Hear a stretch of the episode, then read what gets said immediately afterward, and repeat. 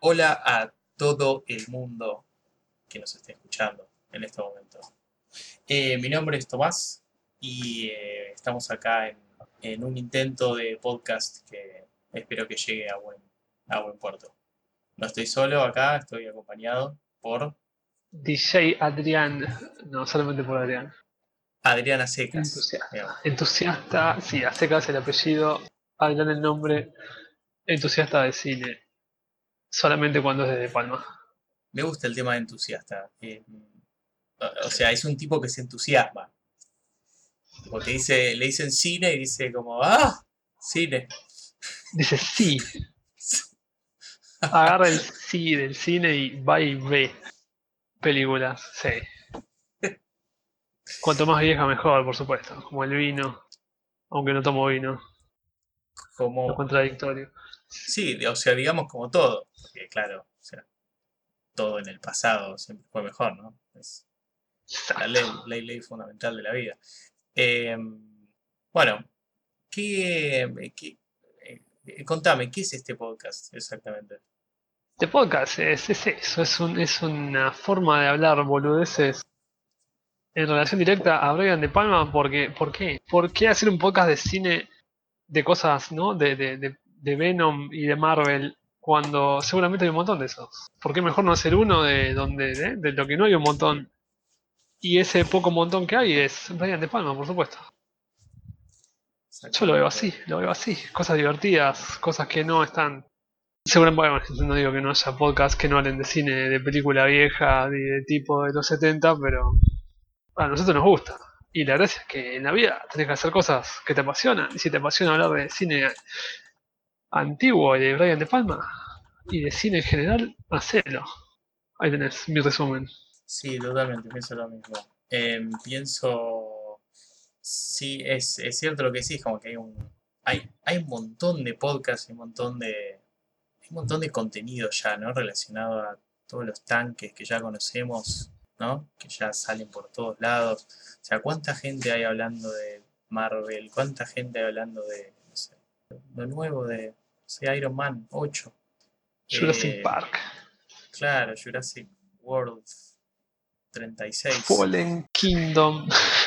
Me encanta que ya después Claro, empiezan, sí. empiezan a buscar palabras, tipo agarran adjetivos del diccionario y dicen, "Em, sí, la próxima va a ser eh, Lost Odyssey, Jurassic Park Lost Odyssey. Sí. Y tenemos a.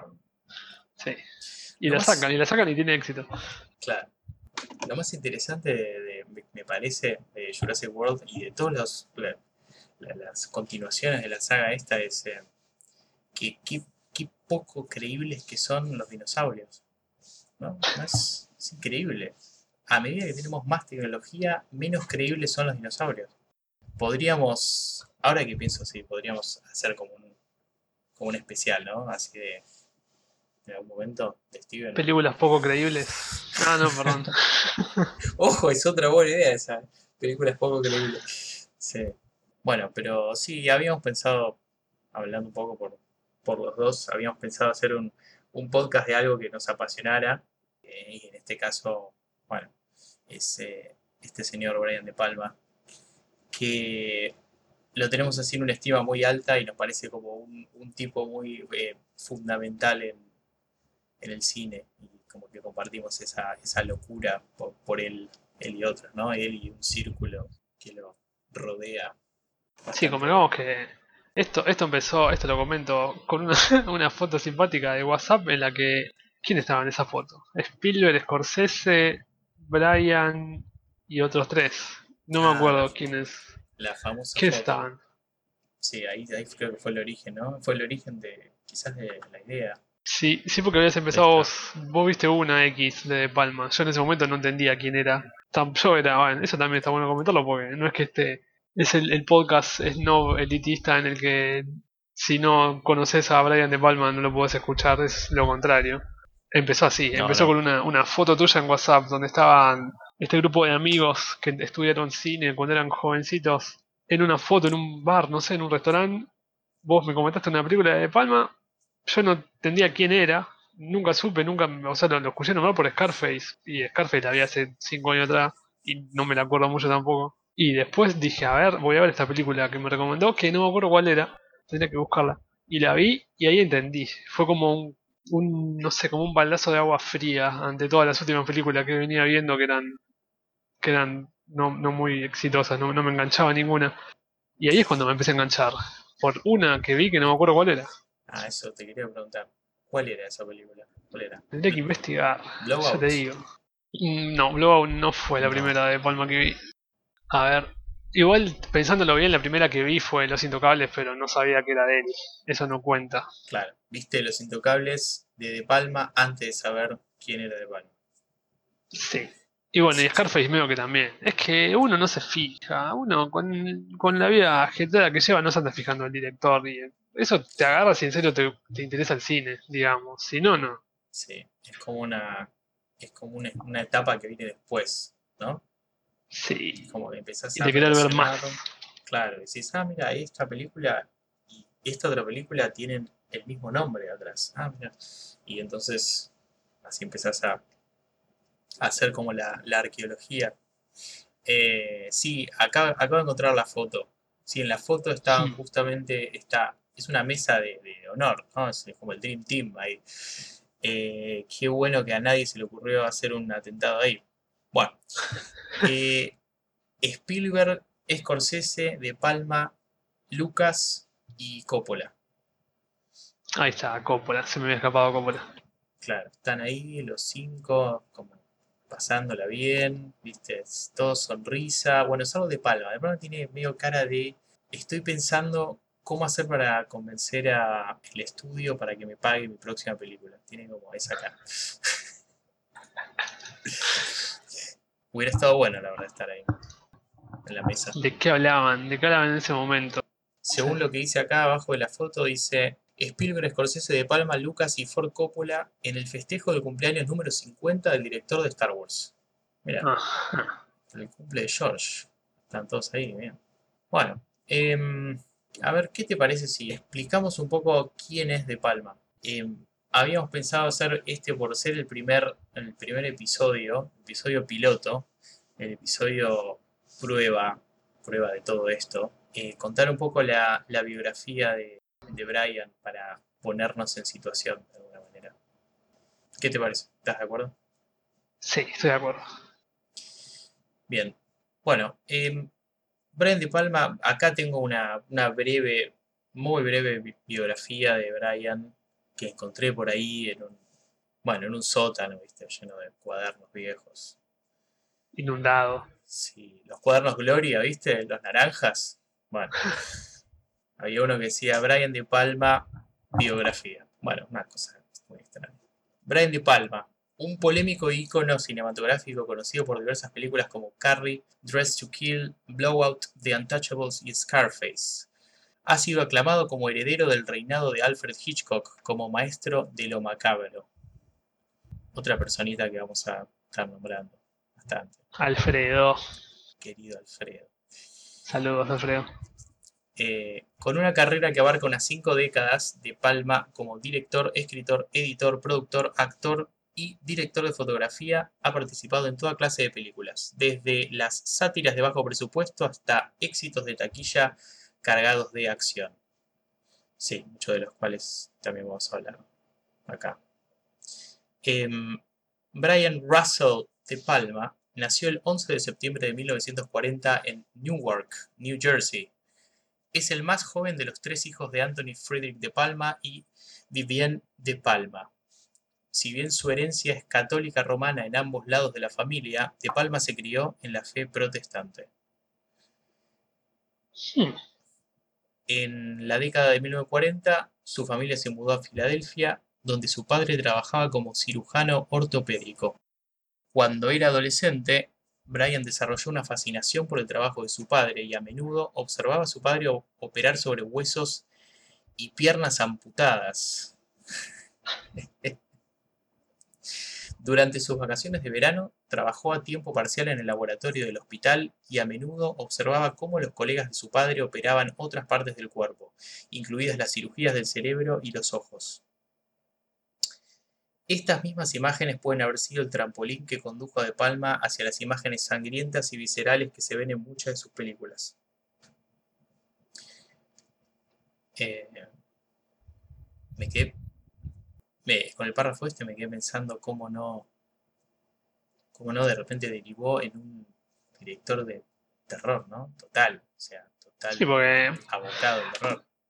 sé que no vi tantas de él, pero como lo estás contando parece parecido a, no sé, a Cronenberg, de, de lo asqueroso. Y nada que ver, porque sus películas no tienen mucho, mucha sangre. Hay No, sangre y todo, pero sí, no tan asqueroso como, No, como bueno, lo hace otra biografía. se me ocurre Body Double, ¿no? Sí, es el más próximo. tiene esa escena que es terrible. Sí, ya sabe cuál es. El la- taladro. la del taladro, Sí, ya vamos a hablar de eso. Eh, uno de sus momentos más importantes en la escuela secundaria fue cuando ganó el primer premio en la Feria Regional de Ciencias y su proyecto fue una computadora analógica para resolver ecuaciones diferenciales. También ingresó a la Feria Nacional de Ciencias, donde ganó el segundo premio por su estudio crítico de mecánica cuántica del hidrógeno a través de la cibernética. Básicamente un nerd, ¿no? Sí, la verdad. Eh, después de graduarse en Friends Central School, una pequeña escuela cuáquera fuera de Filadelfia, De Palma fue aceptado en la Universidad de Columbia para estudiar física. Allí se dio cuenta del impacto que tuvo en él el drama y pronto se unió a los jugadores de Columbia, que era un grupo teatral estudiantil. La carrera de director de Palma comenzó cuando consiguió una cámara de segunda mano de 16 milímetros y comenzó a filmar a sus amigos actores en numerosos cortometrajes. Una de estas películas, Warren's Wake, de 1962, ganó un premio de la Fundación Rosenthal como la mejor película de un estadounidense menor de 25 años. También le valió una beca de posgrado en Sarah Lawrence College, a la que asistió desde 1962 y 1964, después de graduarse de Columbia en 1962, y fue votada como la película más popular en el Midwest Film Festival en 1963. En 1964, De Palma obtuvo su maestría en el Sarah Lawrence College, donde luego se autofinanció durante un tiempo haciendo documentales y películas promocionales para empresas, instituciones culturales y otras organizaciones. En los próximos dos años, De Palma escribió su primer largometraje, The Wedding Party, película que filmó en la ciudad de Nueva York en 1966 y costó apenas 43 mil dólares. La película está situada en el contexto político de la era de Vietnam y en el reparto estaba una muy joven Jill Clayburgh y un en ese entonces desconocido Robert De Niro, ambos en los inicios de sus carreras cinematográficas. Comentario no menor de esa college salió J.J. Abrams y Yoko Ono. Ah, bien. Cuidado. Del, para, del Sarah Lawrence College. Sí, sí, sí, salieron, salió gente importante, parece. Ah, bien. Que el. Brian siendo uno de ellos. Ah, Claramente Brian el mejor, ¿no? Pero Carrie Fisher también salió de ahí. Se nota que era, que era en serio importante. Ah, mira. Wow. La verdad Nadie que más. Igual era- eran cuatro personas, no, no importa. Pero bueno. está muy bien. Bueno, en realidad, o sea, cualquier institución donde, desde donde, de donde haya salido de Palma va a estar, va a estar bien, ¿no? Eh, por supuesto. Tiene el sello garantizado de, Palmesco. Exacto. Sí. Bueno, salió mucha gente, pero no conozco a ninguna realmente. Solamente a Brian, a JJ y a Yoko. Este.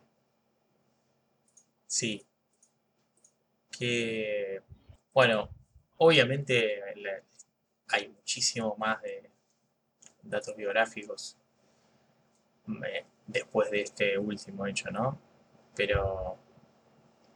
Bueno, un poco la, la idea era también es que esos datos históricos los guardemos para próximos capítulos donde estemos hablando de otras de, sus películas y de- también de, de el contexto histórico de, de- esa del mo- momento cuando salió esa película, ¿no? Y de los trabajos que estaban haciendo sus, sus colegas en ese momento. Es verdad, así planeamos hacer el formato, ¿no? Hablamos, ahora bueno, su introducción. Y después por episodio una película. Y después eso. Contra quién competía en ese momento, en el año. Exacto. Y después, bueno, nada, todo lo que se, se, se ramifique esa conversación. Exacto, claro. Puede llegar a cualquier cosa. Sí, por supuesto. Y no tiene por qué ser de Quiero- Palma. De quiero. Palma es el móvil para hablar boludeces, claramente. Eh, decís que es como el disparador. Exacto. Sí, Como el del blowout.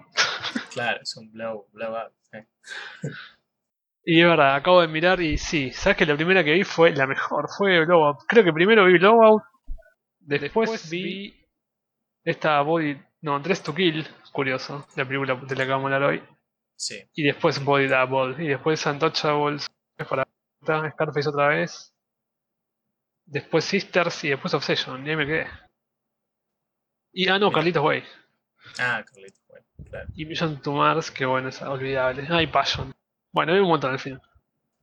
Eh, podríamos decir que nos faltan, nos faltan las más como oscuras, ¿no? O sea, oscuras no en el sentido de película noir, eh, no sé, terror, lo, lo que sea, oscuras en el sentido de desconocida. Tiene así una lista de, de- de- de sátiras, comedias así medio, medio raras, que especialmente todo lo, lo que, lo que hizo en la, en la primera época, ¿no? Finales de los 60, por ahí, hasta que todo, todo lo, lo anterior a Sisters, yo creo que Sisters es como la, la primera, ¿no? Que, que lo pone así como en, en- en escena de alguna manera, en el mapa.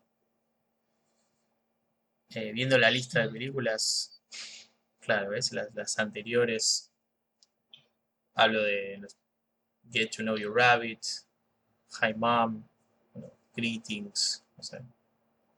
Películas así como, sí, que uno no, no, no, no desconoce y que uno desconoce incluso siendo un seguidor de, de Palma, ¿no?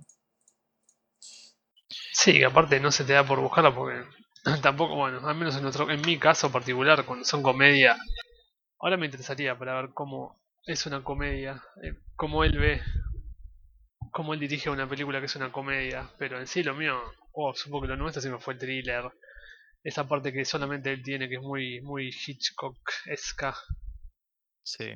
porque para comedia miro una de, de Adam Sandler y me suicido, no, esa es para matarme en todo caso. Eso no es gracioso. Ni para un chiste gracioso eso. Pero bueno, una de Cameron Díaz, ponele, para comedia. Pero para mí él es thriller con plot twist. Con triple Sí. plot twist. Totalmente. Estaba viendo que la primera que vi, eh, la primera que vi así a conciencia de, ok, estoy viendo una película de Brian De Palma, fue esta, la que vamos a hablar hoy. Dress to Kill. Es verdad que me la. Me la vendiste durante semanas y yo decía, qué rompebola este chico, hablando de este señor director. Y para mí no, no era nada, era como, está bien, Tomás, déjame a mí seguir con mis películas asiáticas. Yo estaba todavía en mi época de ver películas asiáticas. Hasta que la vi y entendí todo. Y espera, bueno, al menos yo espero que este podcast un poco logre eso también. Que una persona que no entiende nada pero que está al pedo y tiene una hora y media para gastar diga, ahora estos pendejos que hacen un podcast acerca de este señor, miremos una, miremos Blowout, miremos Dress to Kill, y digan, ah, ahora entiendo. O capaz que no, capaz que no les guste, ¿eh? pero bueno, Al menos lo vieron. claro, intentaron. Al menos dijeron, ah, mira, hay otro cine. Creo que la, sí, un poco la, la idea también era esa, ¿no? Como poder introducir a nuevos, nuevos acólitos bajo la, bajo la secta de Palma.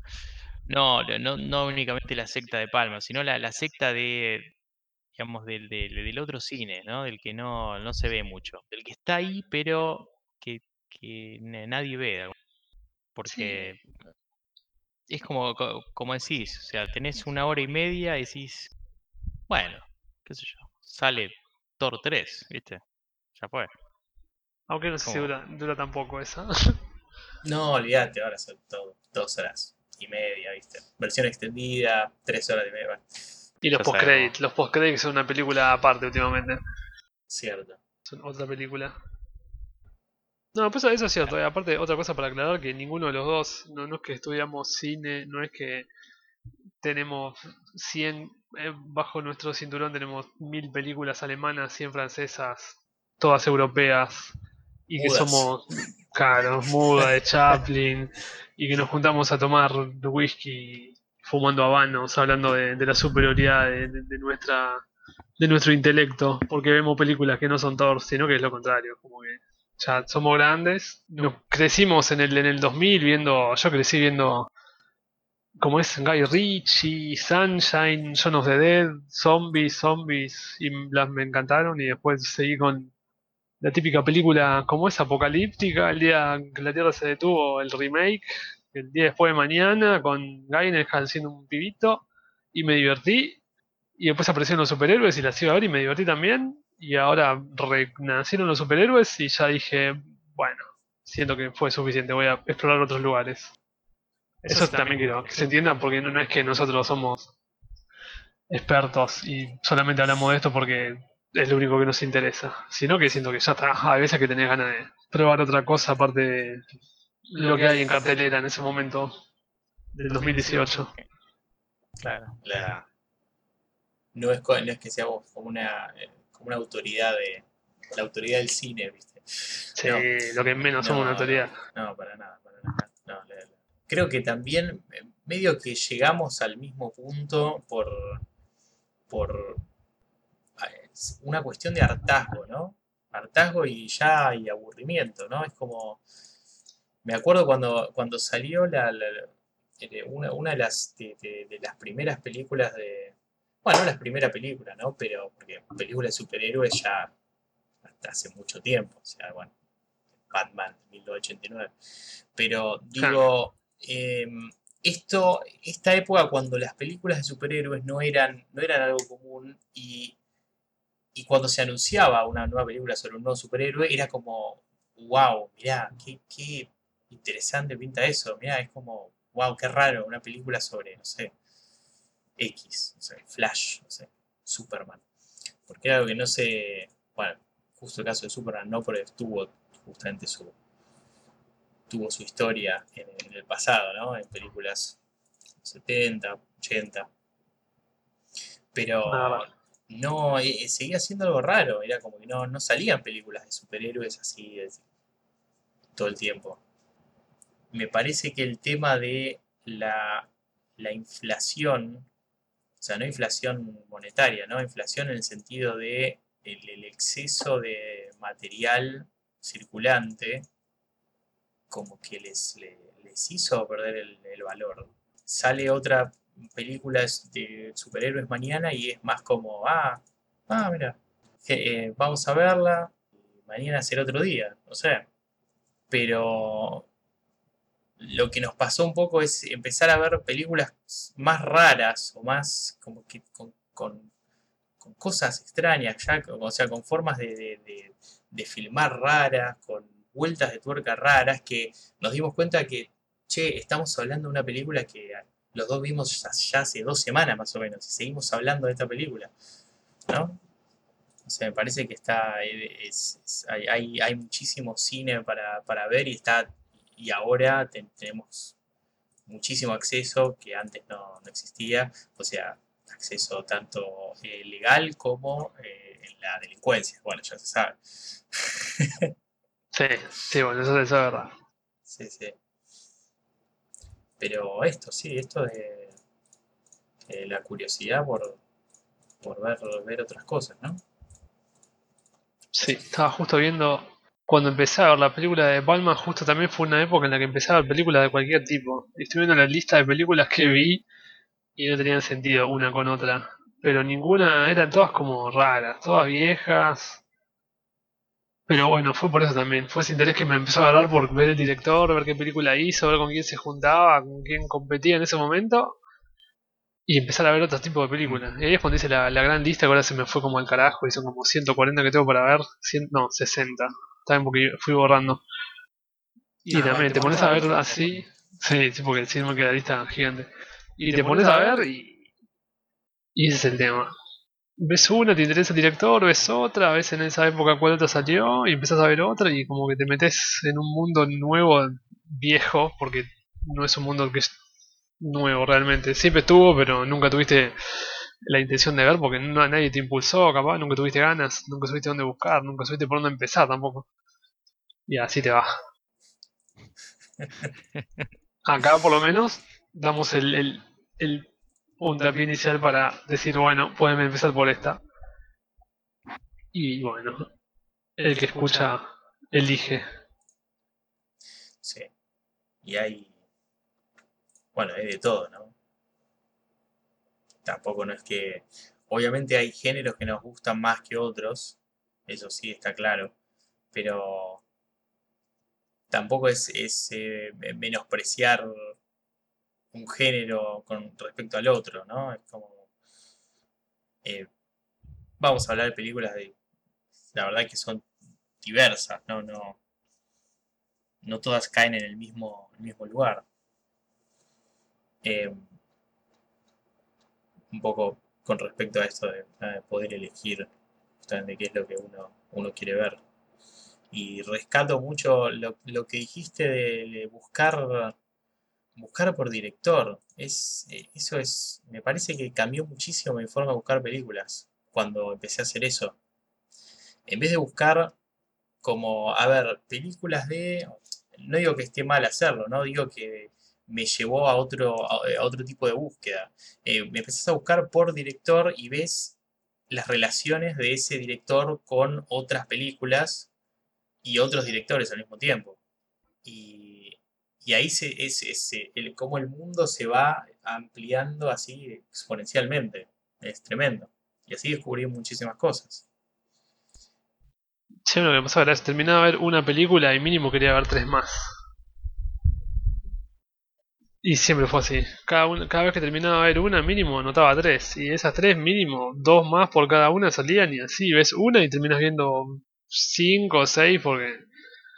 Porque ¿por qué no? Aparte. También que hay muchas que son terribles cagadas, ¿no? Que no todas son, son ideales.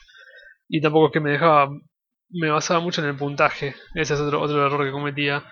Pero el tema es verla, verla y verle la visión de la persona. Creo que eso es lo más, es lo que más me llevo de cuando veo películas, la visión que tenía el tipo y cómo y cómo ahora que otra cosa que también veo mucho es que ves una escena en la que, bueno, eso no, no sé si está tan bueno, pero ves una escena en tipo de persecución y ya me, me cuesta, digo, pero eso eso es caro, es cómo filmaron eso, como la de French Connection, cómo hicieron para filmar eso, cuánta guita te gastás, o muchas veces cuando hacen tomas aéreas que dura dos segundos la toma. Y decís, ese tipo tuvo que pagar un, un helicóptero, alquilarlo por un minuto para filmar eso.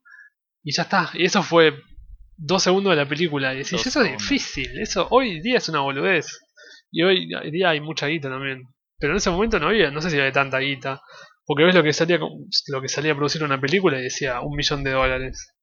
Y en esa época eran como, no sé cuántos, 5, 10. Pero les iba mal y les iba mal.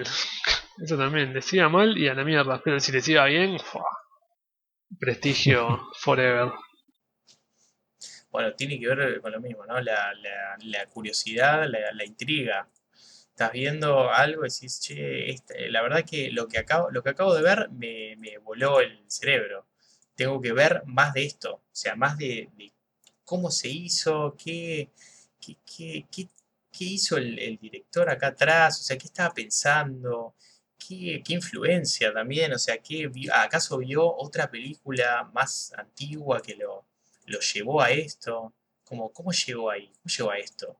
¿Cómo llegó a filmar eso que me, me acaba de cambiar el, el cerebro, la, la mente? Em, y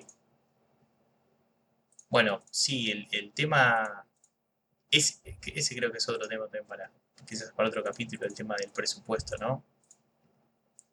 La verdad es que eh, creo que lo hablamos en un momento. El tema este del, de cómo no, bueno, el, presupuesto medio, ¿no? La verdad es que en un momento nos pusimos a ver cuánto habían salido nuestras películas favoritas. Y nos, nos fijamos, ah, esta había salido tanto, tanto. Y era como que estaban todas más o menos en el promedio de, ¿no? Eran 30 millones, entre 30 y 50 millones, una cosa así. Eh, y que es un, un- que es un presupuesto medio que, que ya no existe de alguna manera. O las películas son súper independientes, son de un millón, de 1 a 3 millones, o son tanques de 150 millones o para arriba. Eh, Que no por eso garantizan que van a ir bien, irles bien. Les va a ir bien. No, para nada, claro. No, no. no, La verdad que no. Eh, es simplemente como. Nada, cómo desapareció ese, ese punto intermedio, ¿no? Que es donde estaba el, el- como el, el jugo de la, de la cosa.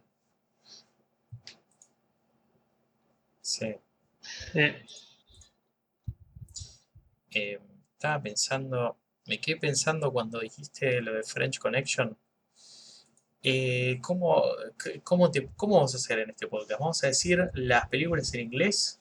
Supongo que sí, ¿no? sí, Porque no, más te la deo. de No encontrar, sabes. ¿no? Eh, sí, Porque porque, aparte, Sí, aparte ni idea, no tengo la menor idea cómo un millón de películas se, se le pusieron el título en español, no tengo la menor idea. Sí, lo malo es que yo para, para que tenés que para, sí, al, al que sea que le interese esto tenés que ir a IMDb y poner, hacerte un usuario, loguearte y poner en una opción ahí en las opciones que use título original, si no se te traduce, porque se da cuenta de que estás en Argentina y te traduce todo a, a español, a castellano. sí, sí. Es medio choto eso porque vamos a decir un nombre y la van a buscar en inglés pero le va a aparecer en español, que es lo que me pasaba a mí. Si no tenés Claro. una cuenta en IMDb, te la, te la traduce y todo mal. Exactamente, sí. Este, Bueno, eh, creo que ya comentamos, ¿no? La, la, cómo era esta, la idea que teníamos para el podcast. Eh, nuestra idea es simplemente an- analizar por una película de, de- Palma por episodio, agarrar alguna de las que haya hecho él y nada, eh, analizarla, hacer comentarios sobre ella. Em, es importante aclarar que vamos a spoilear, o sea, vamos a dar detalles de distintas partes de la película y entonces nuestra recomendación es que antes de que empecemos a hablar de la película, que la vean, ¿no? Para que después no, no, le- no les estemos cagando nada, ¿no? Que en realidad sí, mm, pueden, también a mí muchas veces me pasaba cuando escuchaba otros podcasts que te la vendían un poquito y leías un poco la sinopsis y a mí muchas veces me, me hypeaba más como una persona te, te comentaba los primeros cinco minutos. Yo no tenía mucho problema en, en saber los primeros cinco minutos de una película y te los contaban un poco los primeros cinco y me alcanzaba para agarrar y poner pausa recién ahí y ir y ver la película. Capaz que sí, va, no sé, depende de la persona igual, ¿no? Capaz que claro, sí decimos. Claro, miren Dress to Kill. No hace falta que vayan y la miren para. es- no es excluyente al podcast. Capaz que podemos Ah, empezar a mínimamente resumirla un poco y si les interesa ahí la pueden ver. Pasa que se, se nos vamos a ir en un punto y ya va a ser zona de spoiler. Qué bueno, no es spoiler cuando la película tiene 50 años. Porque literalmente tiene 50 años, como en 70 Ya, ya pasó, ¿no? Claro, Ya, ya se puede spoilear, es como que listo, viejo. termina que 1080. era... Claro. Termina Ya que era pasó. todo un... Ah, bueno, del 80 esa no, no tiene sentido. claro. Sí, no, no. Casi totalmente 50 cierto. años. Bueno, la película, la película ah, elegida para hoy es... Dress to Kill. Correcto. O Vestida para Matar, como le pusieron acá, me parece. Es verdad, es verdad. Sí, supongo que no necesitaba tener una traducción ridícula como la mujer del vestido sin sentido que le ponen a veces que no, no tiene nada que ver con la casa de al lado. Eh, ¿no? ¿Qué? Pero si el inglés... No, bueno. Bueno, y, y, y Este- comentario aparte, ¿no? Comentario aparte. Vos mirás, mirás, no es aparte del comentario, pero mirás el cover y lo primero que ves, eh, al menos en IMDb, que tiene el formato que usaba Hitchcock con esto de, de escribir, que el título no es el, el, el cover de la película, no es solo el título, sino que arriba tiene como una como una frasecita. Como que te quiere introducir a, a que hagas algo. Que dice Brian De Palma, el maestro de lo macabro, te invita a, a este, ¿cómo se llama? esta presentación de, de, de la última moda en asesinato. Que yo siento que Hitchcock hacía lo mismo también. Me acuerdo que había un montón de películas de él.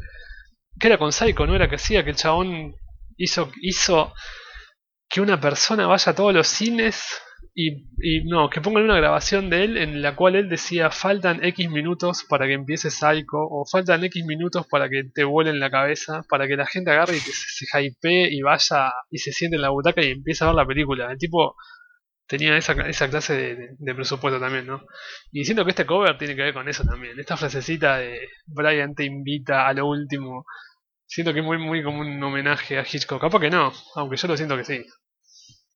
No, sí, sí, estoy, estoy viendo acá el póster y sí, definitivamente es homenaje. O sea, es uno de los un millón de homenajes que hace. De Palma a Hitchcock a lo largo de toda su carrera. Em, que también ya vamos a ir mencionando a lo largo de, de la vida de este, este podcast.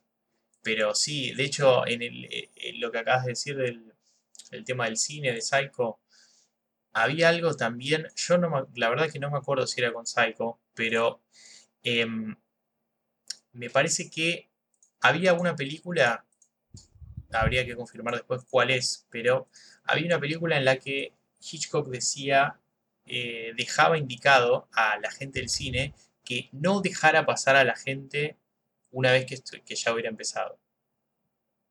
Ah, es verdad.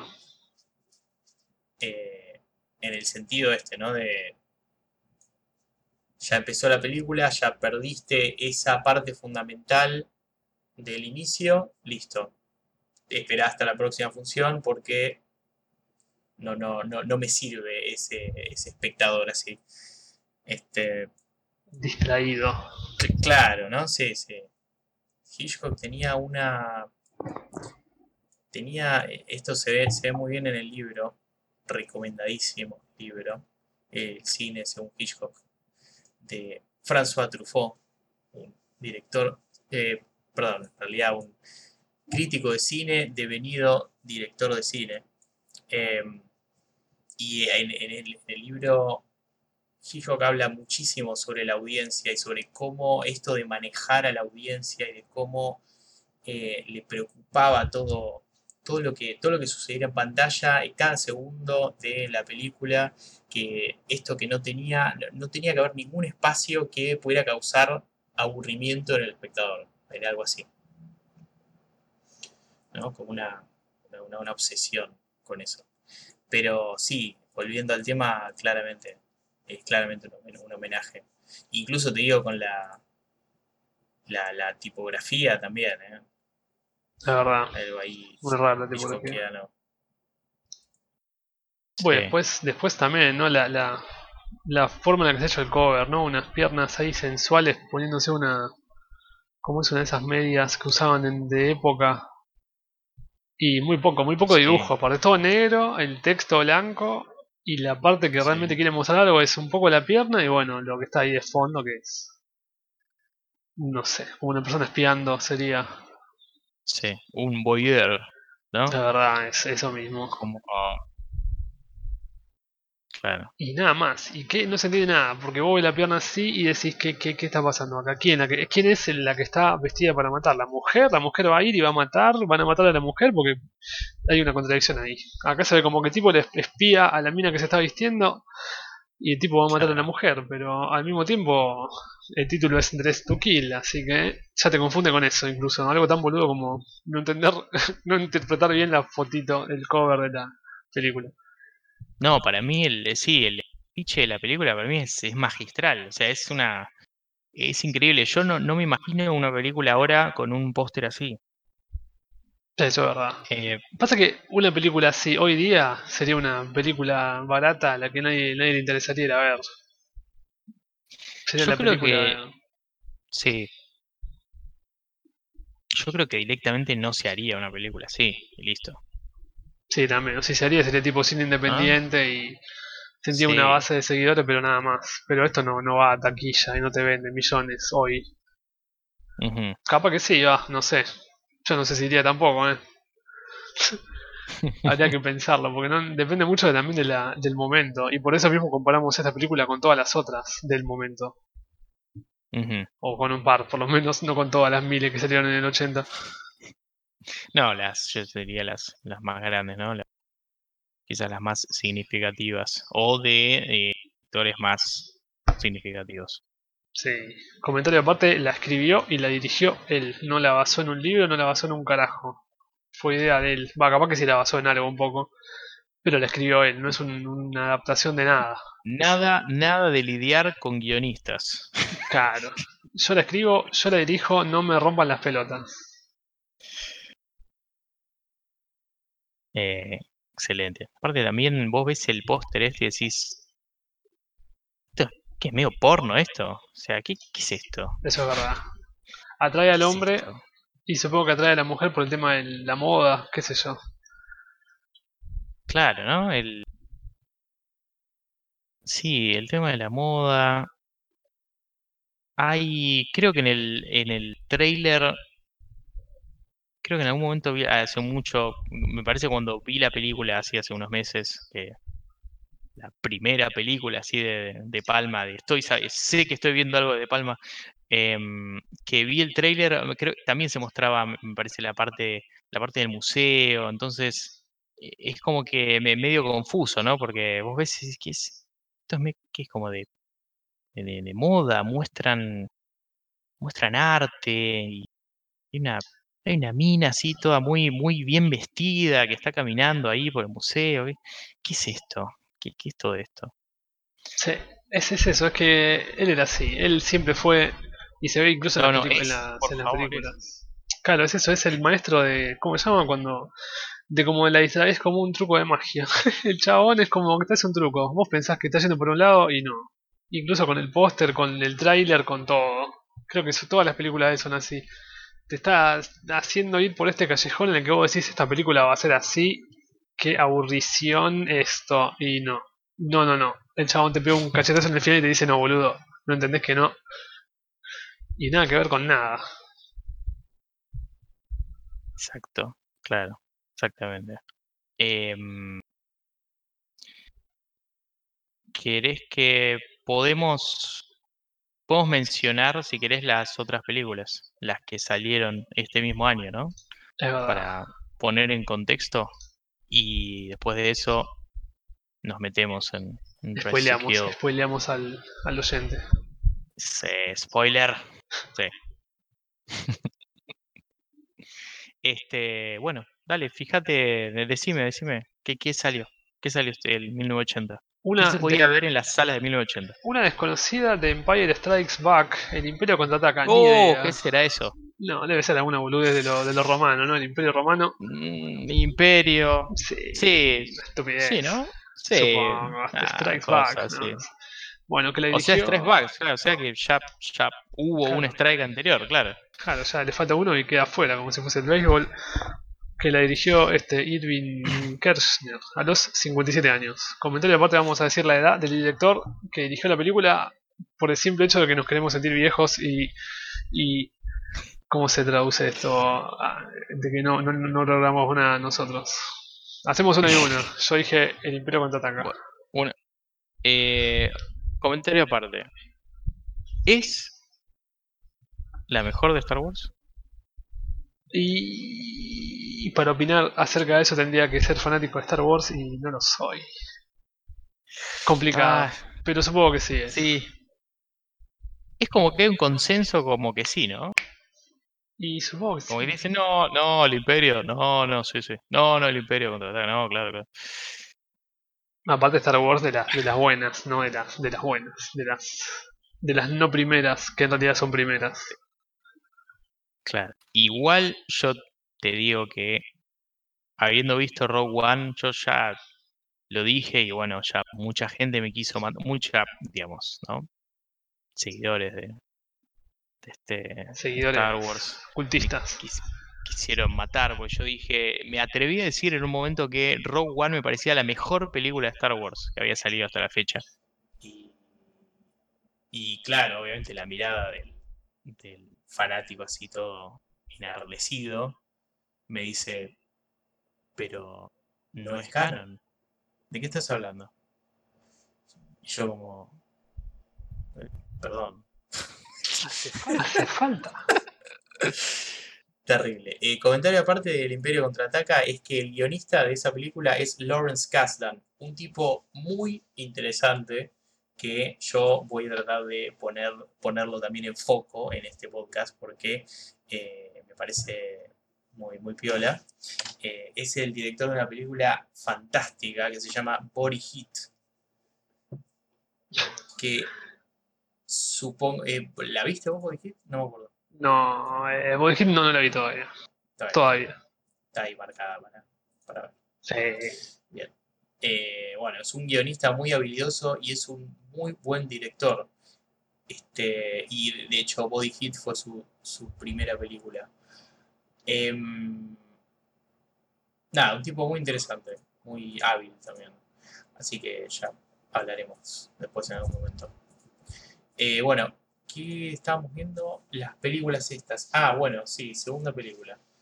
Eh, ¿Qué más salió? Altered States de el director Ken Russell, que sacó a sus 53 años, ya estaba ahí como ya, ya había empezado su, su carrera, estaba ahí quizás en el punto, punto medio, supongo.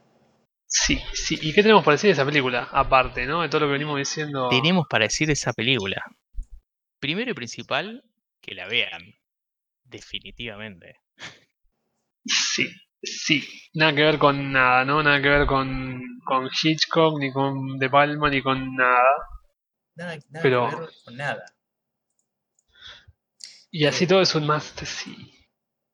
Sí, es, eh, es una película de esas que vos la ves y después te cuando aparecen los créditos te estás como preguntando sobre el significado de la vida y, y qué es el mundo y, y cómo y cómo llegar digamos a cómo es posible llegar a otra a otro estado mental es como ese tipo de preguntas ¿no? ¿te acordás? ¿no? cuando, cuando la viste Sí, exactamente. Esa parte me encanta porque es, es la típica película que la ves en cualquier momento de tu vida y siempre algo, algo, algo le encontrás. Tiene muy humana también. Relaciones humanas. Relaciones humanas vistas desde, la, desde el ángulo de una persona súper inteligente, aparte, muy loca. Muy loca. Te deja pensando. Me dejó pensando siempre y increíble. iba a quedar ahí. Y ni siquiera tiene tan buen puntaje, tiene 6.9 en IMDb, como que 58 en, en, en Metacritic y no tiene nada que ver con nada. El, el puntaje una estupidez. Lo que importa realmente, no, perdón, me equivoqué, me equivoqué de puntaje, tiene más puntaje. No tiene tan poco Ah, puntaje. tiene- Ah, entonces. No, no ah, tiene, no tiene, tiene 6.9, no, dije bien el puntaje. Lo dije bien, Ah, bueno, bueno. dura 1 hora 42 y es la hora 42 más lisérgica, pero al mismo tiempo más, más acertada de, de la vida de una persona. Bueno, eh, siguiente. La siguiente fue American Gigolo, que no tengo idea de esta película, no la vi, solamente sé que la hizo Paul Schrader a los 34 años, uno de los más jovencitos de la lista, casi, de no ser por Juan. Y la verdad que no tengo idea de esta película, así que no puedo opinar. No, sabes que no, la tengo que ver, no, no, no la vi, no la vi. Pero sí, bueno, sí conozco a, a, a Paul Schrader, eh, guionista y director muy, muy conocido, más conocido como guionista que como director, de hecho. Eh, Taxi Driver, Toro Salvaje y mm, La Última Tentación de Cristo. Bueno, es un tipo muy así. La verdad que su- sus guiones como que son muy, muy buscados, muy eh, valorados por, por muchísima gente. Hmm. Es, es otro, me parece que es otro tipo así para, para el estudio. A su, su debido momento. Pero sí, la, la, creo que la, la tenemos pendiente, ¿no? Sí, tengo muy, muy allá abajo en la lista, pero sí. Sí, sí, habría que verla. Bueno, sigue, sigue Bueno, una de un sí. director queridísimo, eh, ¿cómo se llamaría? Esta Cruising, Cruising de William.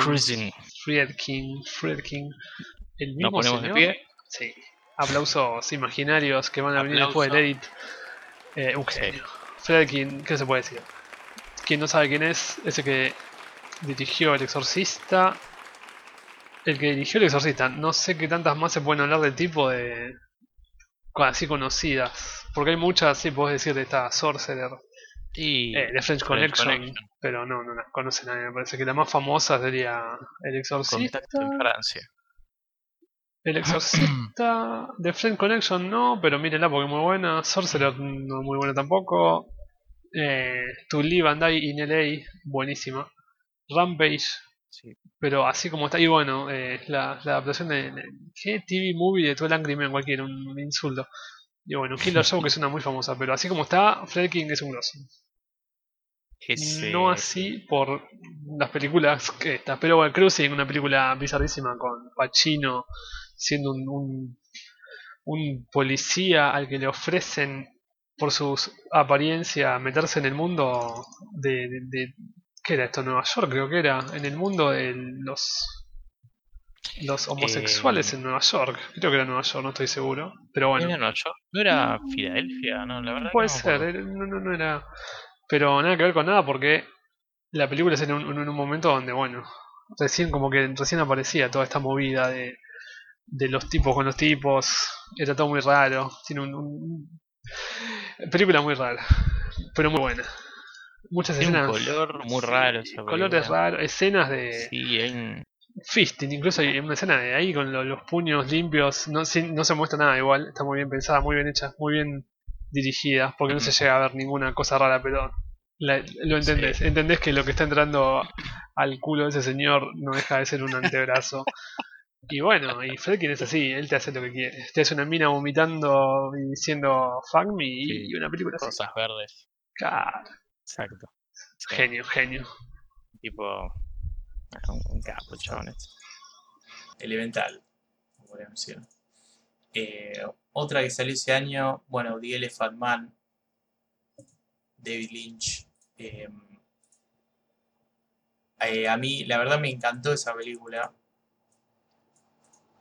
Me, me pareció como un, un- es esta basada es una historia real, o sea, es la, historia real de, de Joseph Merrick, que es este, bueno, nada, creo que ya todos sabemos, un- uno de los más, una personalidades más famosas así,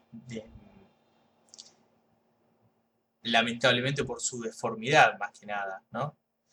Este, y bueno, la película cuenta un poco su, su historia, cómo lo encontraron, cómo lo ayudaron a, hacerse así de una, una, un- una figura dentro de, la, dentro de una sociedad muy, muy aristocrática. Este, me parece que está, está muy bien eh, la, la mano de Lynch en esa película porque uno, o sea, uno cuando la ve se termina, termina entendiendo que siempre el monstruo es el otro.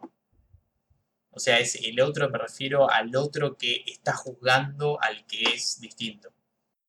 Complicado, Eh. complicado. Eh, hacer una película y mostrar esa visión. Siempre te sale al revés.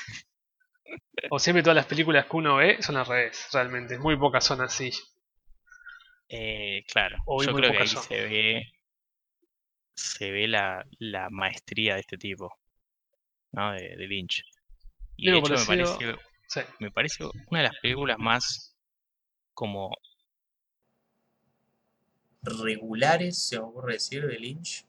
O sea, regular en el sentido de no, no hay no hay no hay técnicas y magias así o cortes de edición extraños donde, donde te, te empezás a perder y empezás a decir, para, no, ¿qué, ¿qué estoy viendo? ¿Qué es esto?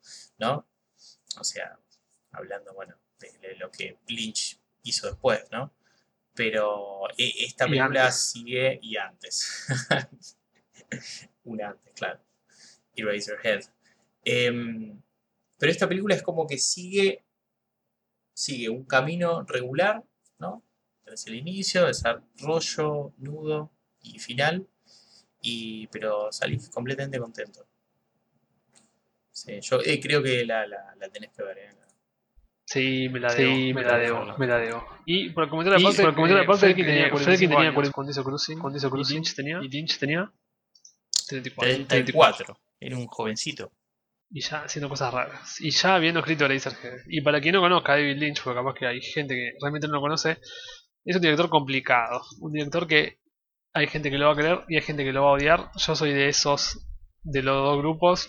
El tipo hace películas complicadas, hace películas que no entendés. No sé si se droga cuando la hace, si te droga vos cuando la estás viendo o qué, pero es muy odiado a veces por gente que no entiende, no, no lo quiere entender y son películas raras, complicadas de entender, complicadas de seguir, por eso está, también lo comentás como si fuese la, la más normal, que en realidad es como una película, usualmente como el 80% de las películas 90 que son normales, que y terminan. Claro, Siendo claro, que- sí. Lynch se caracteriza por lo contrario. Te, te arranca la película en el final, no entendés nada, estás en la mitad de la película, no entendés nada, termina, no entendés nada, vas a internet y lees la interpretación de una persona de cómo es la película y recién ahí des- pensás que la entendiste. Y Lynch nunca te la interpreta a él y nunca te dice cómo la quiso hacer.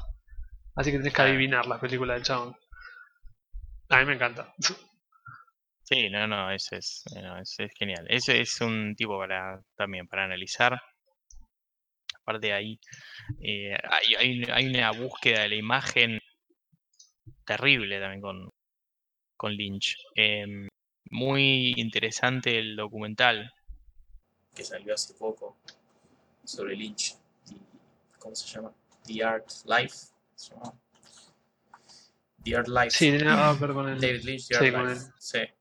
Ahí va. De 2016, sí, muy interesante.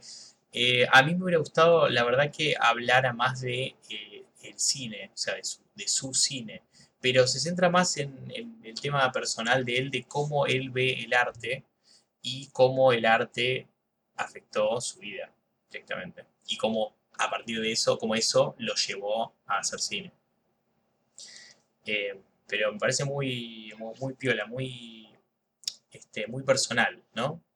Eh, hay mucho, así muchas partes de él ahí pintando, ¿viste? Él haciendo cosas con las manos, como este, pintando una pared o cosas así, como decís, qué, qué loco, ¿no? Y el, el- y el tipo de cómo va encontrando inspiración en todo eso, que después lleva a la, a la pantalla.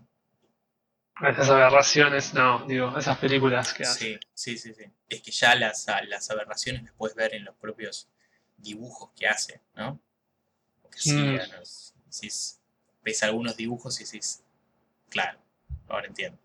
Entiendo de dónde salió todo ese mundo que se ve en Eraser, por ejemplo.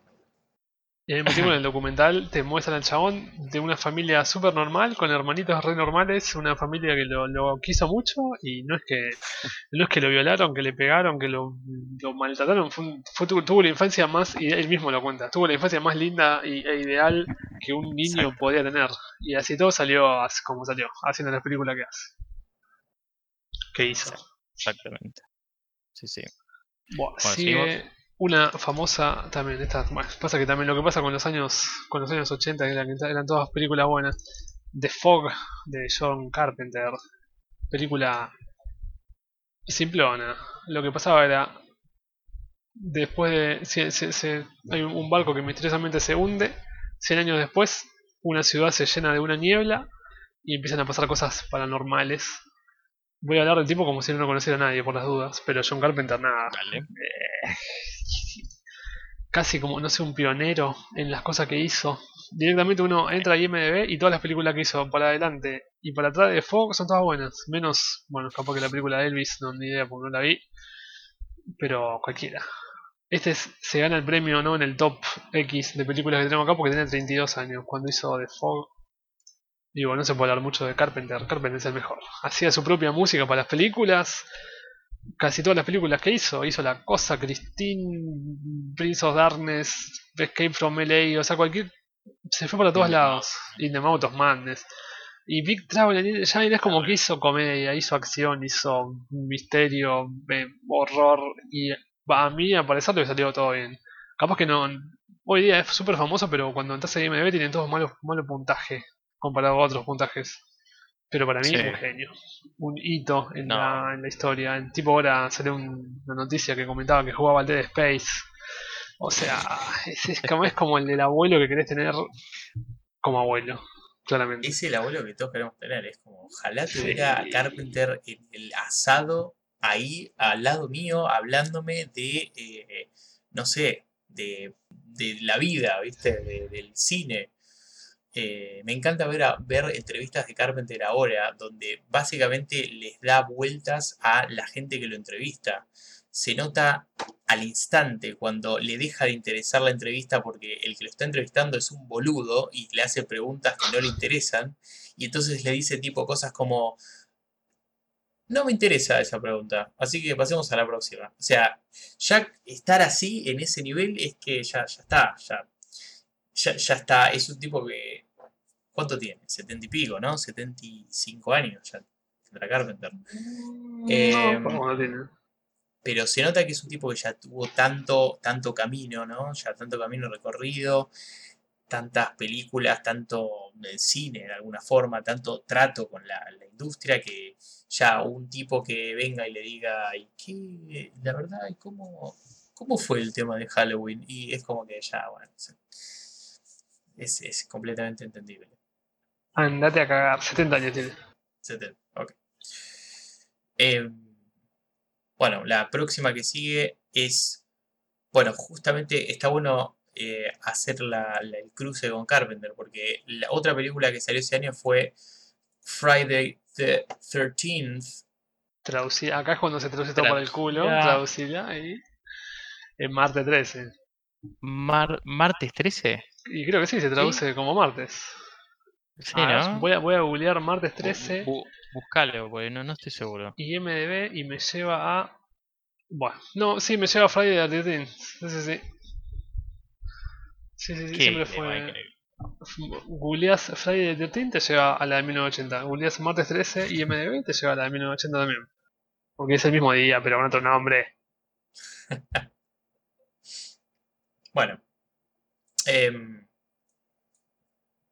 podríamos, eh, ahora que veo el, veo, veo el póster, que no lo vi hace mucho, podríamos hacer un, un especial de eso que tanto te gusta a vos, el slasher.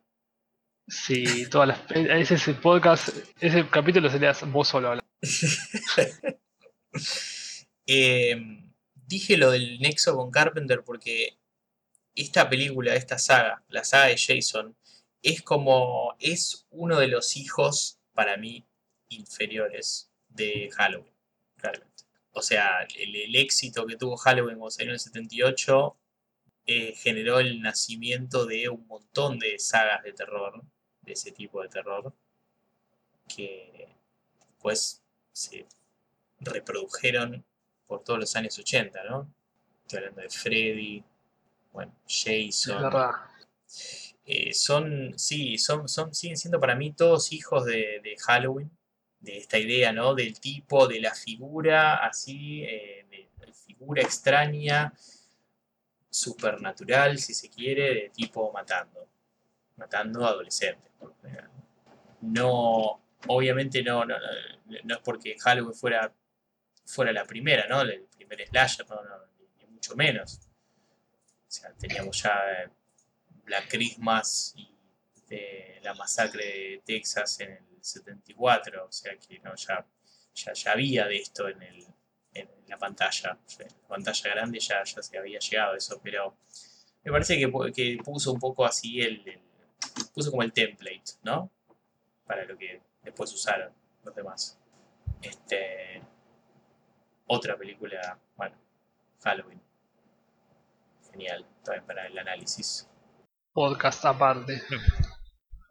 Obviamente Bueno. tuyo, todo tuyo, ¿eh? Todo eso lo comentas todo vos. ¿Y vos qué haces? Vos vas a decir, Yo ah, to- ah, sí, claro. Yo te googleo todo. Yo me hago de cuenta que soy el espectador, el, el oyente que no sabe nada. Y te digo, sí, mira vos, me interesa. Y no la voy a ver en realidad. Estoy mintiendo. Como puede que los oyentes se- hagan con este podcast ahora mismo. Claro. ¿Qué edad tenía John cuando dirigió esta? 39. 39 años. Todo cerca de los 30, 30, 40, 40 menos Irving, que tenía un poco más, 57. Bueno, la que sigue, Home Movies, otra de Palma, de esta que no llegamos, bah, que yo no llegué a ver, que me parece que es más comedia, que creo que la salté directamente.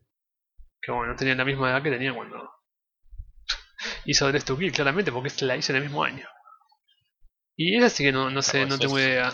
La, la Vos sos escribió. tan capo ¿viste? Sí, Eh, sé- sé sacar matemática. varias del mismo año. Sí, yo sé matemática y te hice el cálculo bien rápido. Pero Home Movies, no sé si. Si lo escribió él, Home Movies. No la estoy encontrando. Mirá vos. No la encuentro. Muy bueno. Podemos decir que lo mejor que se ve en la tapa es Nancy Allen. Es verdad. Opa, estoy viendo que Home Movies es de 79. Sí, O salió, pero puede ser que esa haya. Claro, salió en el 80, es verdad. Es una sé. mezcla rara. claro, el- el- claro, no, pues se debe haber completado en el 79 y salió en el 80, Sí. lo que supongo. Creo que también la, la escribió él. Siguiente. Siguiente. Bueno, ahí tenía 40 años ya. Nuestro amigo Brian. Es verdad. Bueno, otra que salió este, em, ese año, en 1980, fue Toro Salvaje. Eh, un clásico de Scorsese. La vi hace poquito, la vi hace una semana, un poco así, la verdad es que te la comenté hace, hace poco. Es verdad. Eh, me pareció, la verdad, eh, genial. Es, es- entiendo por todos lados por qué, se, por qué es considerado un clásico. Es, es, desde la cámara, desde el ritmo y, y mención especial a De Niro que está en un papel increíble. Increíble. Es eh, también una historia real sobre, justamente este, este boxeador Jake LaMotta, que tenía una vida bastante turbulenta eh, abajo del ring. Arriba también, porque la verdad que era, era un tipo que tenía un, estilo de pelea muy, muy violento y muy sangriento. ¿eh? Muy así de, de loco animal. Este, y eso está muy, muy bien, muy bien interpretado por, por De Niro. Y eh, bueno, la dupla De Niro, Joe Pesci no falla nunca, bajo ninguna circunstancia. Este, y este, bueno, esta película no es la, no, no es la excepción a eso. Joe Joe Pesci también en un papel increíble. El papel que. El único papel que sabe hacer. ¿Hace, no, no hace de mafioso? No. Pero le pasa Hace, cerca. sí, es el segundo de él que es un calentón total, como siempre, básicamente. Sí, hace de calentón, es verdad. Más de mafioso hace de calentón. Menos en My Uncle Vinny que no se enoja tanto ahí en eso. Claro. Pero sí, no, no. Genial, ¿no? la verdad que genial. No, eh, es cierto que el, el- el boxeo no es algo que a mí me, me- mueva mucho, o sea, no me emociona mucho. El boxeo como que no me... Es como, como el cine slasher para mí. Claro. Sí, o sea, no, pues, eh, imagino que algún fanático del boxeo, ¿no? Ve, ve la película y puede sacar, va a sacar un millón de datos más que los que puedo sacar yo, ¿no? Con las distintas peleas que hizo el tipo, con los otros este, el, eh, boxeadores y las historias de esos boxeadores, bueno. Toda ya esa arqueología, ya, yo ya me, me la pierdo. Pero bueno, Y comentario aparte, De Niro laburó con De Palma en el 70, haciendo Hi Mom. Mirá vos, 10 años antes ya era amigo de De Palma. Y en el 80 ya era bastante famoso De Niro. Convengamos que ya había hecho un montón de películas. Ya había hecho Taxi Driver, ya había hecho Mean Streets. Hizo bastante para cuando hizo Raging Bull. Incluso hizo, Sí, tuvo en The Deer Hunter, que es una que estaba como muy buena, según dicen, y no la vi todavía. De 78. Ah, Deer Hunter, sí. Sí, igual no, no la vi. tendría que verlo. Sí, la tenía anotada. Pero bueno, y tenía 38 Scorsese. Me gusta. Sí, sí, sí. Me gusta porque 38.